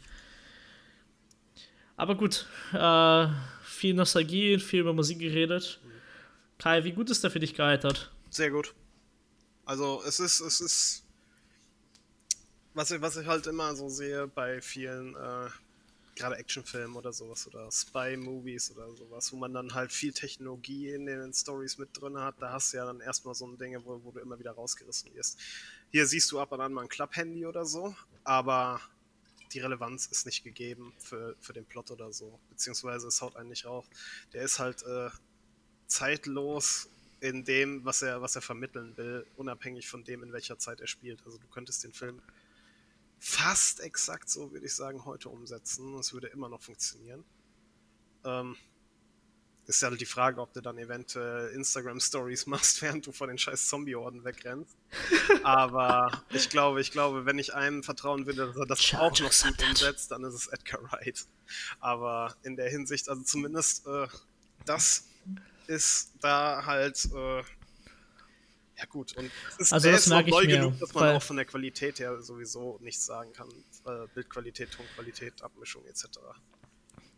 Also ich meine, es hat ja schon was komisches, äh, wenn halt die Klapphandys da heute äh, vorkommen. Mhm. Weil allgemein die ganzen Telefonszenen ist ja Mittel zum Zweck so. Die, das sind halt andere Orte und telefonieren halt. Ne? Richtig. Also die, die sind halt relativ simpel gelöst in der Hinsicht. Und deswegen finde ich, find ich auch nicht, dass halt irgendwas anspricht, dass halt der gealtert, also schlecht gealtert ist, weil bis auf die eine, eine Dialogszene von Ed, wo der sagt halt zum Thema Liebe schwul, mhm. dass es halt schwul ist, irgendwie Gefühle für jemanden zu haben, ist ja eigentlich, und das hat, es ist ja nicht mehr, also ich könnte es nicht mal wirklich als kontrovers sehen, aber in 2019 beziehungsweise inzwischen 2020, äh, würde man sowas wahrscheinlich ja vermeiden. Einfach weil man weiß, dass es nicht okay ist, sowas zu sagen. Aber äh, wenn man so guckt und halt auch gleichzeitig die Zeiten abspielt, war das tatsächlich so ein Begriff, den man leider verwendet hat. Weswegen noch, äh, weswegen es halt noch in der Zeit so ein bisschen als normal eingeht. Aber halt das wäre das Einzige, was mir auffällt, was halt in dem Film nicht gut gealtert ist. Also das ist mir, ist mir jetzt, also ich habe ihn jetzt immer auf Englisch geschaut, das ist mir gar nicht mal so präsent gewesen. Das hätte ich jetzt, habe ich irgendwie gar nicht gemerkt.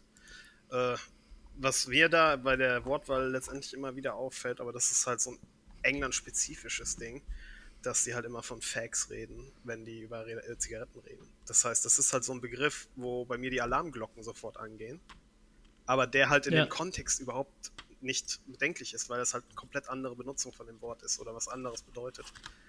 Aber das andere ist mir überhaupt nicht aufgefallen. Oder es ist äh, im, im, Englischen, müsste ich es mir nochmal an der Stelle genau anschauen, wie sie es da überhaupt gelöst haben. Ob sie dann einfach gay ja, sagen das, oder so. Ja, das war halt so, so ein, weißt du, ein besser Kumpelkommentar, so, hey, das ist schwul, dass du halt so Gefühle hast, so. Ich, äh, ich, ich finde es aber, ich weiß nicht, ich finde.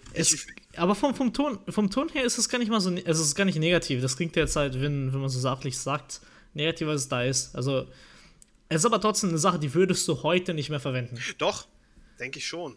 Weil es einfach zu dem Charakter in der Hinsicht passt. Weil der Typ ja, ist eben, halt auch das, so ein bisschen das, äh, aus der Welt. Ma ich meine, ich meine nicht, dass es äh, dann, also, ne, man würde es halt so, so aber nicht mehr sagen. Man würde halt ein anderes Wort dafür nehmen. Hm, okay. Also man würde dieselbe Intention, selbe Sache, aber man würde trotzdem Dialog halt nicht sagen, äh, dass es schwul ist, halt Gefühle für irgendjemand zu haben. Das macht man nicht. Und das ist auch nicht etwas, was so wahrscheinlich so ein äh, Regisseur wie Edgar Wright machen würde, wenn es halt nicht einen Grund hat. Und ich meine, ja, wie du sagst, das passt halt zu der Figur in, dem Moment da auch. Was, was er für einen Charakter hat. Äh, und halt, dass er halt so wirklich so gefangen ist in so einer Welt ist von Struktur und der weiß halt eigentlich auch nicht so ganz, wer er ist und er macht halt das, was Leute ihm sagen zu tun ist oder auch eben nichts. Also von daher äh, wundert es halt einen nicht. Aber das ist wirklich das Einzige, weil es, man sieht es, dass es halt älter ist, mhm. aber das ist eher dem Budget geschadet als wirklich dem Film. Mhm. Es ist eine zeitlose Geschichte. Ähm, der Film lebt nicht von zeitlichen Referenzen, aber da ist schon ein kleiner Nostalgiefaktor drin. Ja. Ähm, einfach weil halt ein paar Witze definitiv nicht so zu verstehen sind. Oder so wie die Sachen gedreht sind, wirst du viel mehr genießen, wenn du auch den historischen Kontext hast. Vor allem Couch Koop, was ist das, Mann? Das Zu zweit an der Playstation spielen, das gibt's doch gar nicht mehr, oder? Splitscreen kennen aber halt, glaube ich, nur noch die Nintendo-Jünger so richtig. Also, ich glaube nicht, dass es auf anderen Konsolen noch wirklich Relevanz gefunden hat. Ey, äh, du weißt nicht, wie traurig ich war, als ich die Master Chief Collection jetzt Mhm. geholt habe. Und du kannst jetzt, erstens, du kannst gerade nur Reach auf Steam spielen. Und du hast keinen Local Koop. Und ich habe das nur geholt, um mit meinem Kumpel aus der Kindheit das nochmal Koop durchzuspielen. Weil wir hatten. Ja, damals Halo 3 so oft durchgespielt zusammen. Wir sagen uns so, hey, lass Reach holen. Ja, da halt äh, über die Master Chief Collection einfach nochmal richtig schön spielen. Ja, ich meine, Nope, vielleicht, nicht vielleicht, drinne. vielleicht habt ihr ja Glück und ihr seid ja nicht garantiert nicht die Einzigen, die darüber enttäuscht sind. Und wenn man laut genug schreit, ich könnte mir vorstellen, dass die es eventuell noch nachpatchen sollten. Also ich drücke euch die Daumen. Also, die haben so einen Nebensatz erwähnt, ja, das ist eine Sache, die wir überlegt haben, Aber aber noch lange nicht sicher ist, ob es überhaupt reinkommt Ah, oder okay. wann. Also, wäre schön, weil das war halt, ähm, na, das war halt so das, was sie halt so schön da gemacht haben in der Halo-Reihe und wäre schade, wenn das nicht wieder da ist.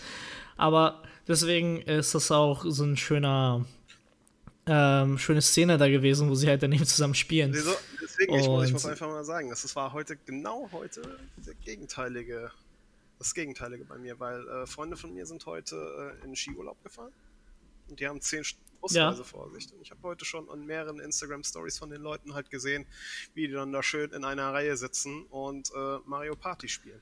Splitscreen. Also, it's not dead. Ja, das ist doch Das geil. ist halt. Ja, also Nintendo lebt immer noch davon. Ich meine, das, das ist ja klar. Also ich meine, ich spiele hauptsächlich Fighting Games. Ich brauche jemand vor Ort, mit dem ich das spielen kann, um das richtig zu genießen. Also, so ist es ja nicht, aber trotzdem, was spielt man heutzutage vor in der League of Legends, ne? Ja. Also, das ist schon, äh, schon eine andere Sache. Und es ist schon.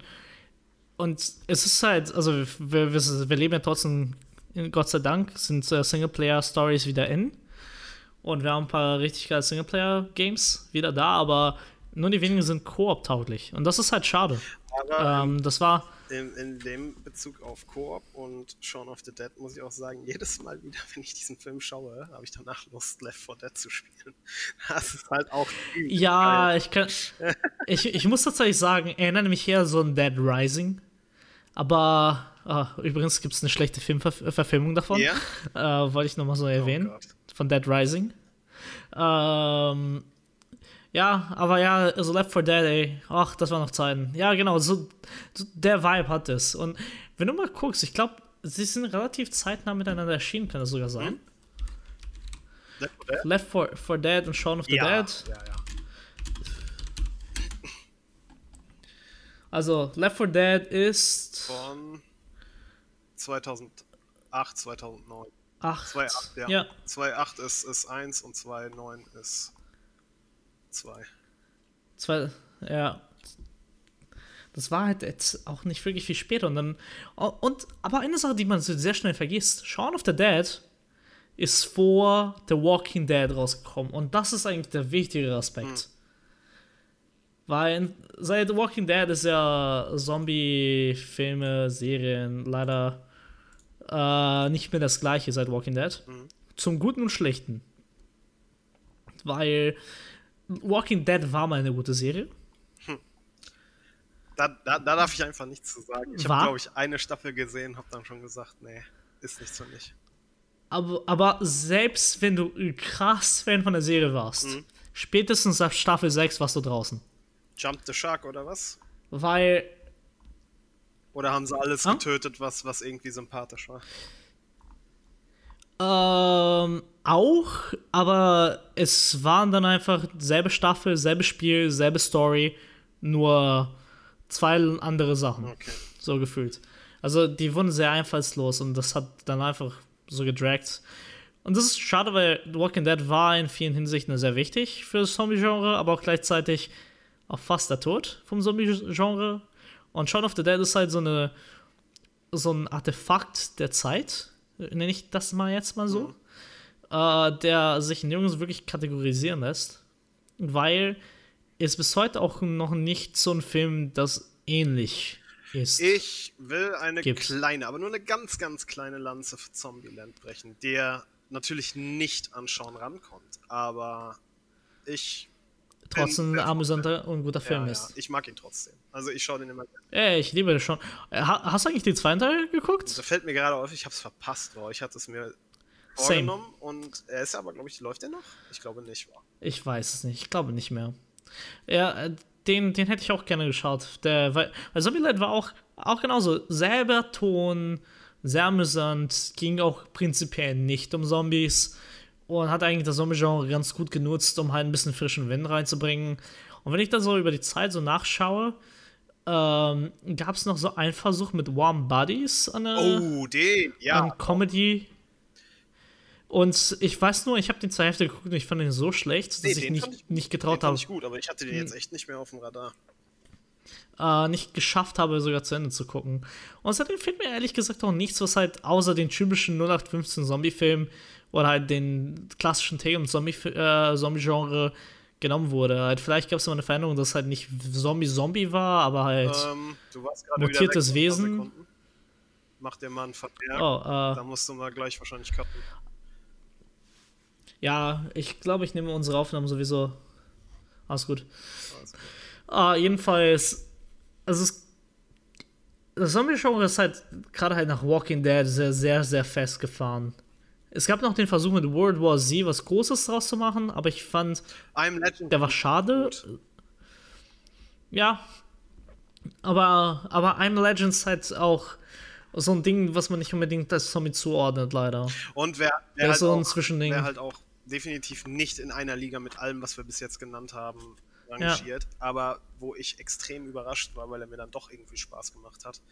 Wir waren mal, weil der Film der Woche war, waren wir spontan im Kino und wir wussten, also wir, wussten, wir wussten nicht, was Film der Woche ist, sind spontan ins Kino gefahren, haben nachgefragt und uns wurde dann Scouts vs. Zombies angeboten. Und das ist halt so ein absolut, ja, Low Budget weiß ich nicht, aber so ein Lower Budget äh, Teenie-Komödien, Spoof-Dinge, was weiß ich. Es ist halt wirklich so ein absoluter 0815 äh, Klischee-Film. Aber er hat richtig ja. Spaß gemacht. Also für einen Fünfer habe ich damals gesagt, nehme ich. Und würde ich mir auch nochmal anschauen. Definitiv. Ah, ich ich, ich habe den, hab den leider nicht schauen können, aber der, der hatte so einen Zombieland-Vibe, ne, vom Stil her. Ja, der war halt, der war halt schön schwachsinnig, also aber auf eine schöne und sympathische Art schwachsinnig. Weil ich habe äh, hier Pride and Prejudice, Prejudice, Zombies, bla bla bla versucht zu schauen, den fand ich auch nicht gut. Ja, von dieser ganzen, also, von dieser ganzen, äh, weiß ich nicht, klassisches äh, Literatur oder klassische Geschichte plus X, plus Zombies, plus Vampires, plus was weiß ich, habe ich noch keinen Film gesehen. Das, das schreckt mich so ab, der Gedanke daran irgendwie. Gibt es da einen? Ja, ich weiß es nicht. Also mir, mir hat das mit Zombies definitiv nicht gefallen, dass ich den auch nicht zu Ende geschaut habe. Also äh, äh, der, der, Film muss schon viel falsch machen, damit ich halt wirklich nicht schaffe, einen Film zu Ende zu schauen. Mhm. Äh, weil selbst wenn ein Film schlecht ist, gucke ich ihn sehr gerne zu Ende, mhm. Weil dann lerne ich immerhin was. Oder ich finde irgendwas, wo ich mich amüsieren kann. Ähm, aber halt, das Zombie-Genre ist halt nicht etwas, was halt sich gut weiterentwickelt hat. Leider.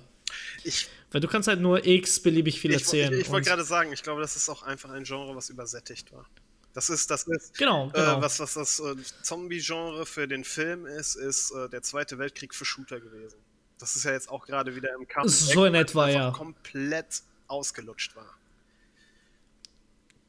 Und das ist halt, äh, ich hoffe, es kommt halt äh, über die Zeit vielleicht ein zweites Shaun of the Dead. Also nicht, bitte nicht Shaun of the Dead 2, aber halt. Ach so. So ein ähm, Film weißt investiert. Du nicht?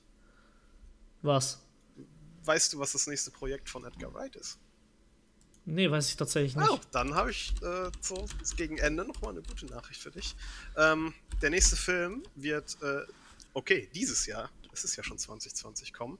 Der ist schon in der Post-Production. Die haben äh, den Film im August abgedreht. Ähm, mhm. Last Night in Soho. Und zwar wird der als äh, Psychological Horror beschrieben. Und Find- viel Finde ich geil. ist da noch nicht so bekannt. Man weiß halt nicht, ob es jetzt äh, wieder Comedy in der Hinsicht aber trotzdem wird. Weil man hält sich super bedeckt, was das angeht. Das Einzige, was halt großenteils bekannt ist, ist, dass er abgedreht ist, dass er in der Post-Production ist.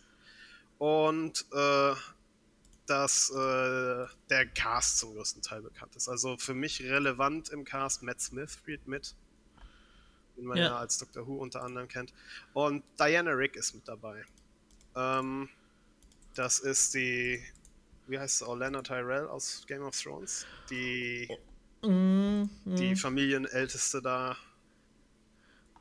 Ja, und dann ist auch noch hier Anya Taylor-Joy, das mit Split und Glass wahrscheinlich vielen Begriff sein müsste. Ach, die ist das! Ja doch, dann kenne ich die auch, weil der Name sagte mir nichts. Also das ist ein Cast, mit dem er jetzt so nicht gearbeitet hat, aber es ist schon, schon, äh, schon ein ordentlicher Cast, der schon einiges gedreht hat. Ich bin, ich bin gespannt. Vor allem, ich bin halt gespannt, wenn er es wirklich dann durchzieht und es mal nicht irgendwie comedy-mäßig unterwegs ist. Äh, wie, wie, Fun Fact: Hm? General Zod von Superman 1 und 2 ist sogar dabei. Hm? Also Terrence Stamp. okay. Und einer der Weasley Brothers ist dabei, Fred Weasley. Oh, geil. Ich, hab, ich, Das ist ich, ja ich richtig muss ehrlich sagen, ich habe von denen nichts mehr gehört danach. Ja, ich glaube, die haben auch nicht wirklich viel gedreht danach.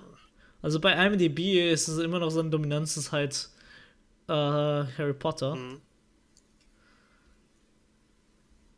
Ja, nee, der hat ein paar Sachen gedreht, aber nicht wirklich viel. Das ist interessant. Ah, ja, Aber das, das, würde mich, das würde mich nicht wundern. Also, Leute, die halt in so großen Franchises gespielt haben, haben immer schwere Probleme, überhaupt was zu drehen. Also, es ist sogar beide dabei, sehe ich gerade. Also, wir haben die Weasley Brothers da, äh, wieder vereint. Also, Phelps Brothers. Ähm, so.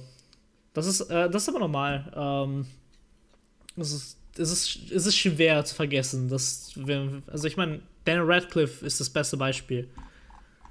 Der hat sehr lange gebraucht, um sich halt wieder neu zu erfinden, während zum Beispiel Emma Watson als einzige wahrscheinlich so ein bisschen Freiheit ja, wobei, hat. bei Radcliffe war es aber äh, seine eigene Entscheidung, muss man ehrlich sagen. Der ist direkt von den Dreharbeiten vom letzten Film ans Theater gegangen, weil er da Bock drauf hatte.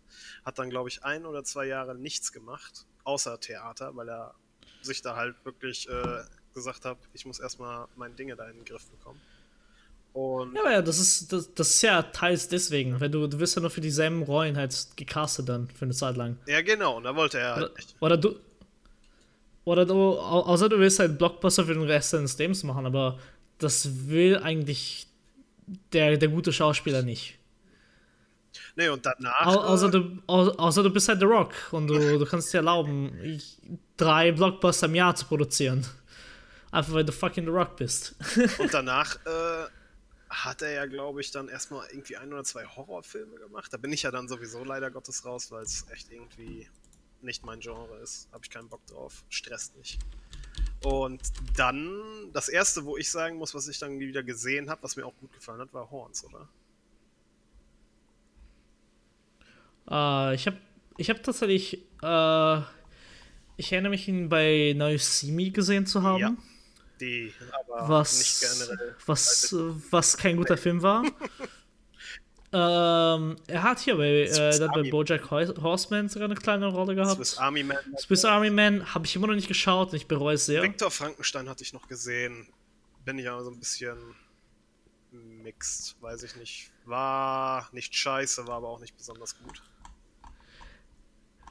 Aber ja, das finde ich doch sehr interessant, dass er halt gerade so die, die Weasley Brothers in seinen Film reingeholt hat. Das ist halt sehr random, aber ich finde ich sehr geil, ehrlich gesagt. Oh ja. Also da, da, da bin ich mal gespannt, was sie so, so reinbringen. Und sonst jetzt so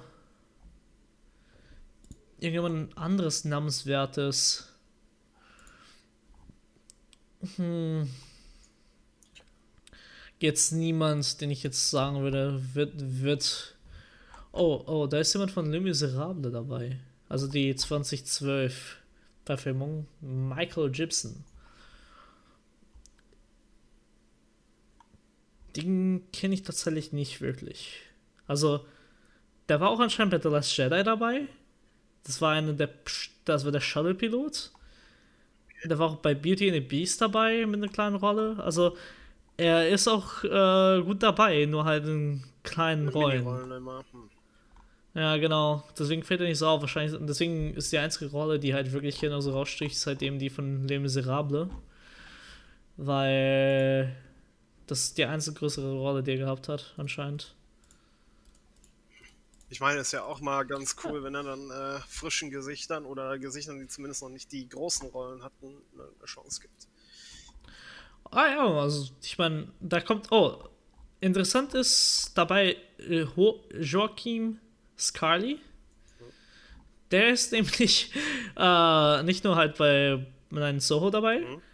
Äh, der ist unter anderem jetzt bei dem neuesten James Bond dabei. Oh. Ähm, und lustigerweise hat er noch so zehntausende Filme in Postproduktion gerade. Das heißt, der könnte der neue, der neue Action-Star werden. Der hat schon ein paar Dinge gedreht. Aber wenn ich jetzt so gerade so durchgucke, ähm, wahrscheinlich ein Stuntman oder so. Weil weil, zu viele, oder zu viele Assistantman? Credits oder was? Uh, ja, er hat halt auch so große Dinge wie hier Far From Home oder Fantastic Beasts, Crimes of Grindelwald, hm. aber nee, halt alles uncredited. Hat so viele uncredited Roles hier. Also, äh, kann schon interessant sein. Also ich glaube, also der hat einen sehr interessanten Cast da, auf jeden Fall. Aber wir werden wahrscheinlich relativ bald äh, was darüber hören, weil wenn der dieses Jahr wahrscheinlich sogar noch geplant ist, rauszu, äh, rauszukommen, mhm. ähm, vor allem, oh, September, September äh, 2020 steht hier, laut IMDb. Mhm. Das heißt, äh, März spätestens wissen wir Bescheid. Ja, dann sollte weil, wie gesagt, es ist halt nichts dazu draußen. Das ist halt. Er hält das gut unter Verschluss. Ja, was ja nicht schlecht ist. Und äh, äh, unter Verschluss können wir auch jetzt langsam einen Podcast mhm. machen. Weil wir reden hier schon seit äh, zwei Stunden laut unserer Aufnahme. Mhm. Und äh, ich meine, wir haben jetzt am Ende noch ein bisschen was anderes geredet, aber wie immer eine sehr schöne Runde, eine sehr schöne Diskussion über den Film. Ja, was heißt Diskussion? Eigentlich haben wir nur mehr da zwei Stunden diesen Film gelobt, weil wir einfach so. Wir sind Fanboys. Vieles über ja, den. Ja, ja, wir sind Fanboys. Ja. Ja, das stehe ich zu. Ich bin nicht gerne jemand, der sehr, sehr, sehr offen sagt, dass ich Fan von irgendwas bin. Aber von Edgar Wright kann man nur Fan sein. Ja. Es ist, es ist schwer zu sagen, dass man kein Fan von Edgar Wright ist, weil der als Filmemacher so unglaublich ähm, original ist und gleichzeitig so viel Liebe und Respekt zum, zum Medium hat, dass du einfach nur seine Werke lieben musst. Sagen wir es mal so. Äh, gar nicht möglich, ehrlich gesagt. Also, ich kann, kann schon verstehen, warum viele Leute zum Beispiel Baby Driver nicht mochten, aber ich kenne bis jetzt noch keinen, der Scott Pilgrim nicht mag. Also, wir sind fein raus. Gut. Äh, wir haben noch keine iTunes-Rezension zum Vorlesen weil ähm, nicht mal der, der Intro-Podcast ist online. Nichts ist online. Wir produzieren das alles noch vor. Wir wollen eigentlich ja an Weihnachten und rund Weihnachten produzieren, aber da hatte ich keine Zeit. Das hat dann nicht gepasst. Und deswegen haben wir jetzt den 4. Januar und wir nehmen jetzt diese Folge und die äh, Grand Budapest-Folge jetzt gleich nochmal auf. Einfach weil wir Bock haben. Mhm. Und äh, wie wahrscheinlich Leute auf Twitter schon so ein bisschen gesagt, wir haben, gesagt haben. Öfter äh, mal erstens, angeteased. Ich glaube, so langsam wollen die auch äh, was sehen oder hören. So, so, nicht nur das, sie wollen was sehen. Einige äh, wollen mich schon umbringen, weil es auf Deutsch ist. ähm, ähm, weil ich wollte schon die ganze Zeit irgendwie Content zu Film machen. Jeder fragt mich ja immer äh, nach meiner Meinung zu Filmen. Aber ich dachte mir, auf Deutsch ist eigentlich ganz geil. Äh, weil es gibt halt echt sehr wenig Podcasts auf Deutsch über Filme. Mhm. Ähm, ich habe da letztens so eine YouTube-Show entdeckt, die ich den Namen leider vergessen habe, die ich mir angucken wollte. Ähm, dann äh, macht der Hein noch ganz viel. Ja. Dann der deine Kollege von Hein, mit dem er Tinseltown macht. Und das sind alles coole Menschen, alles tolle Menschen, kennen sich super mit Filmen aus. Nur schaut also an euch Filmemacher, bitte. Teilt mal mehr mit. Das, es ist schön, mehr von euch zu hören. nicht nur von Filmliebhabern, Filmkritikern.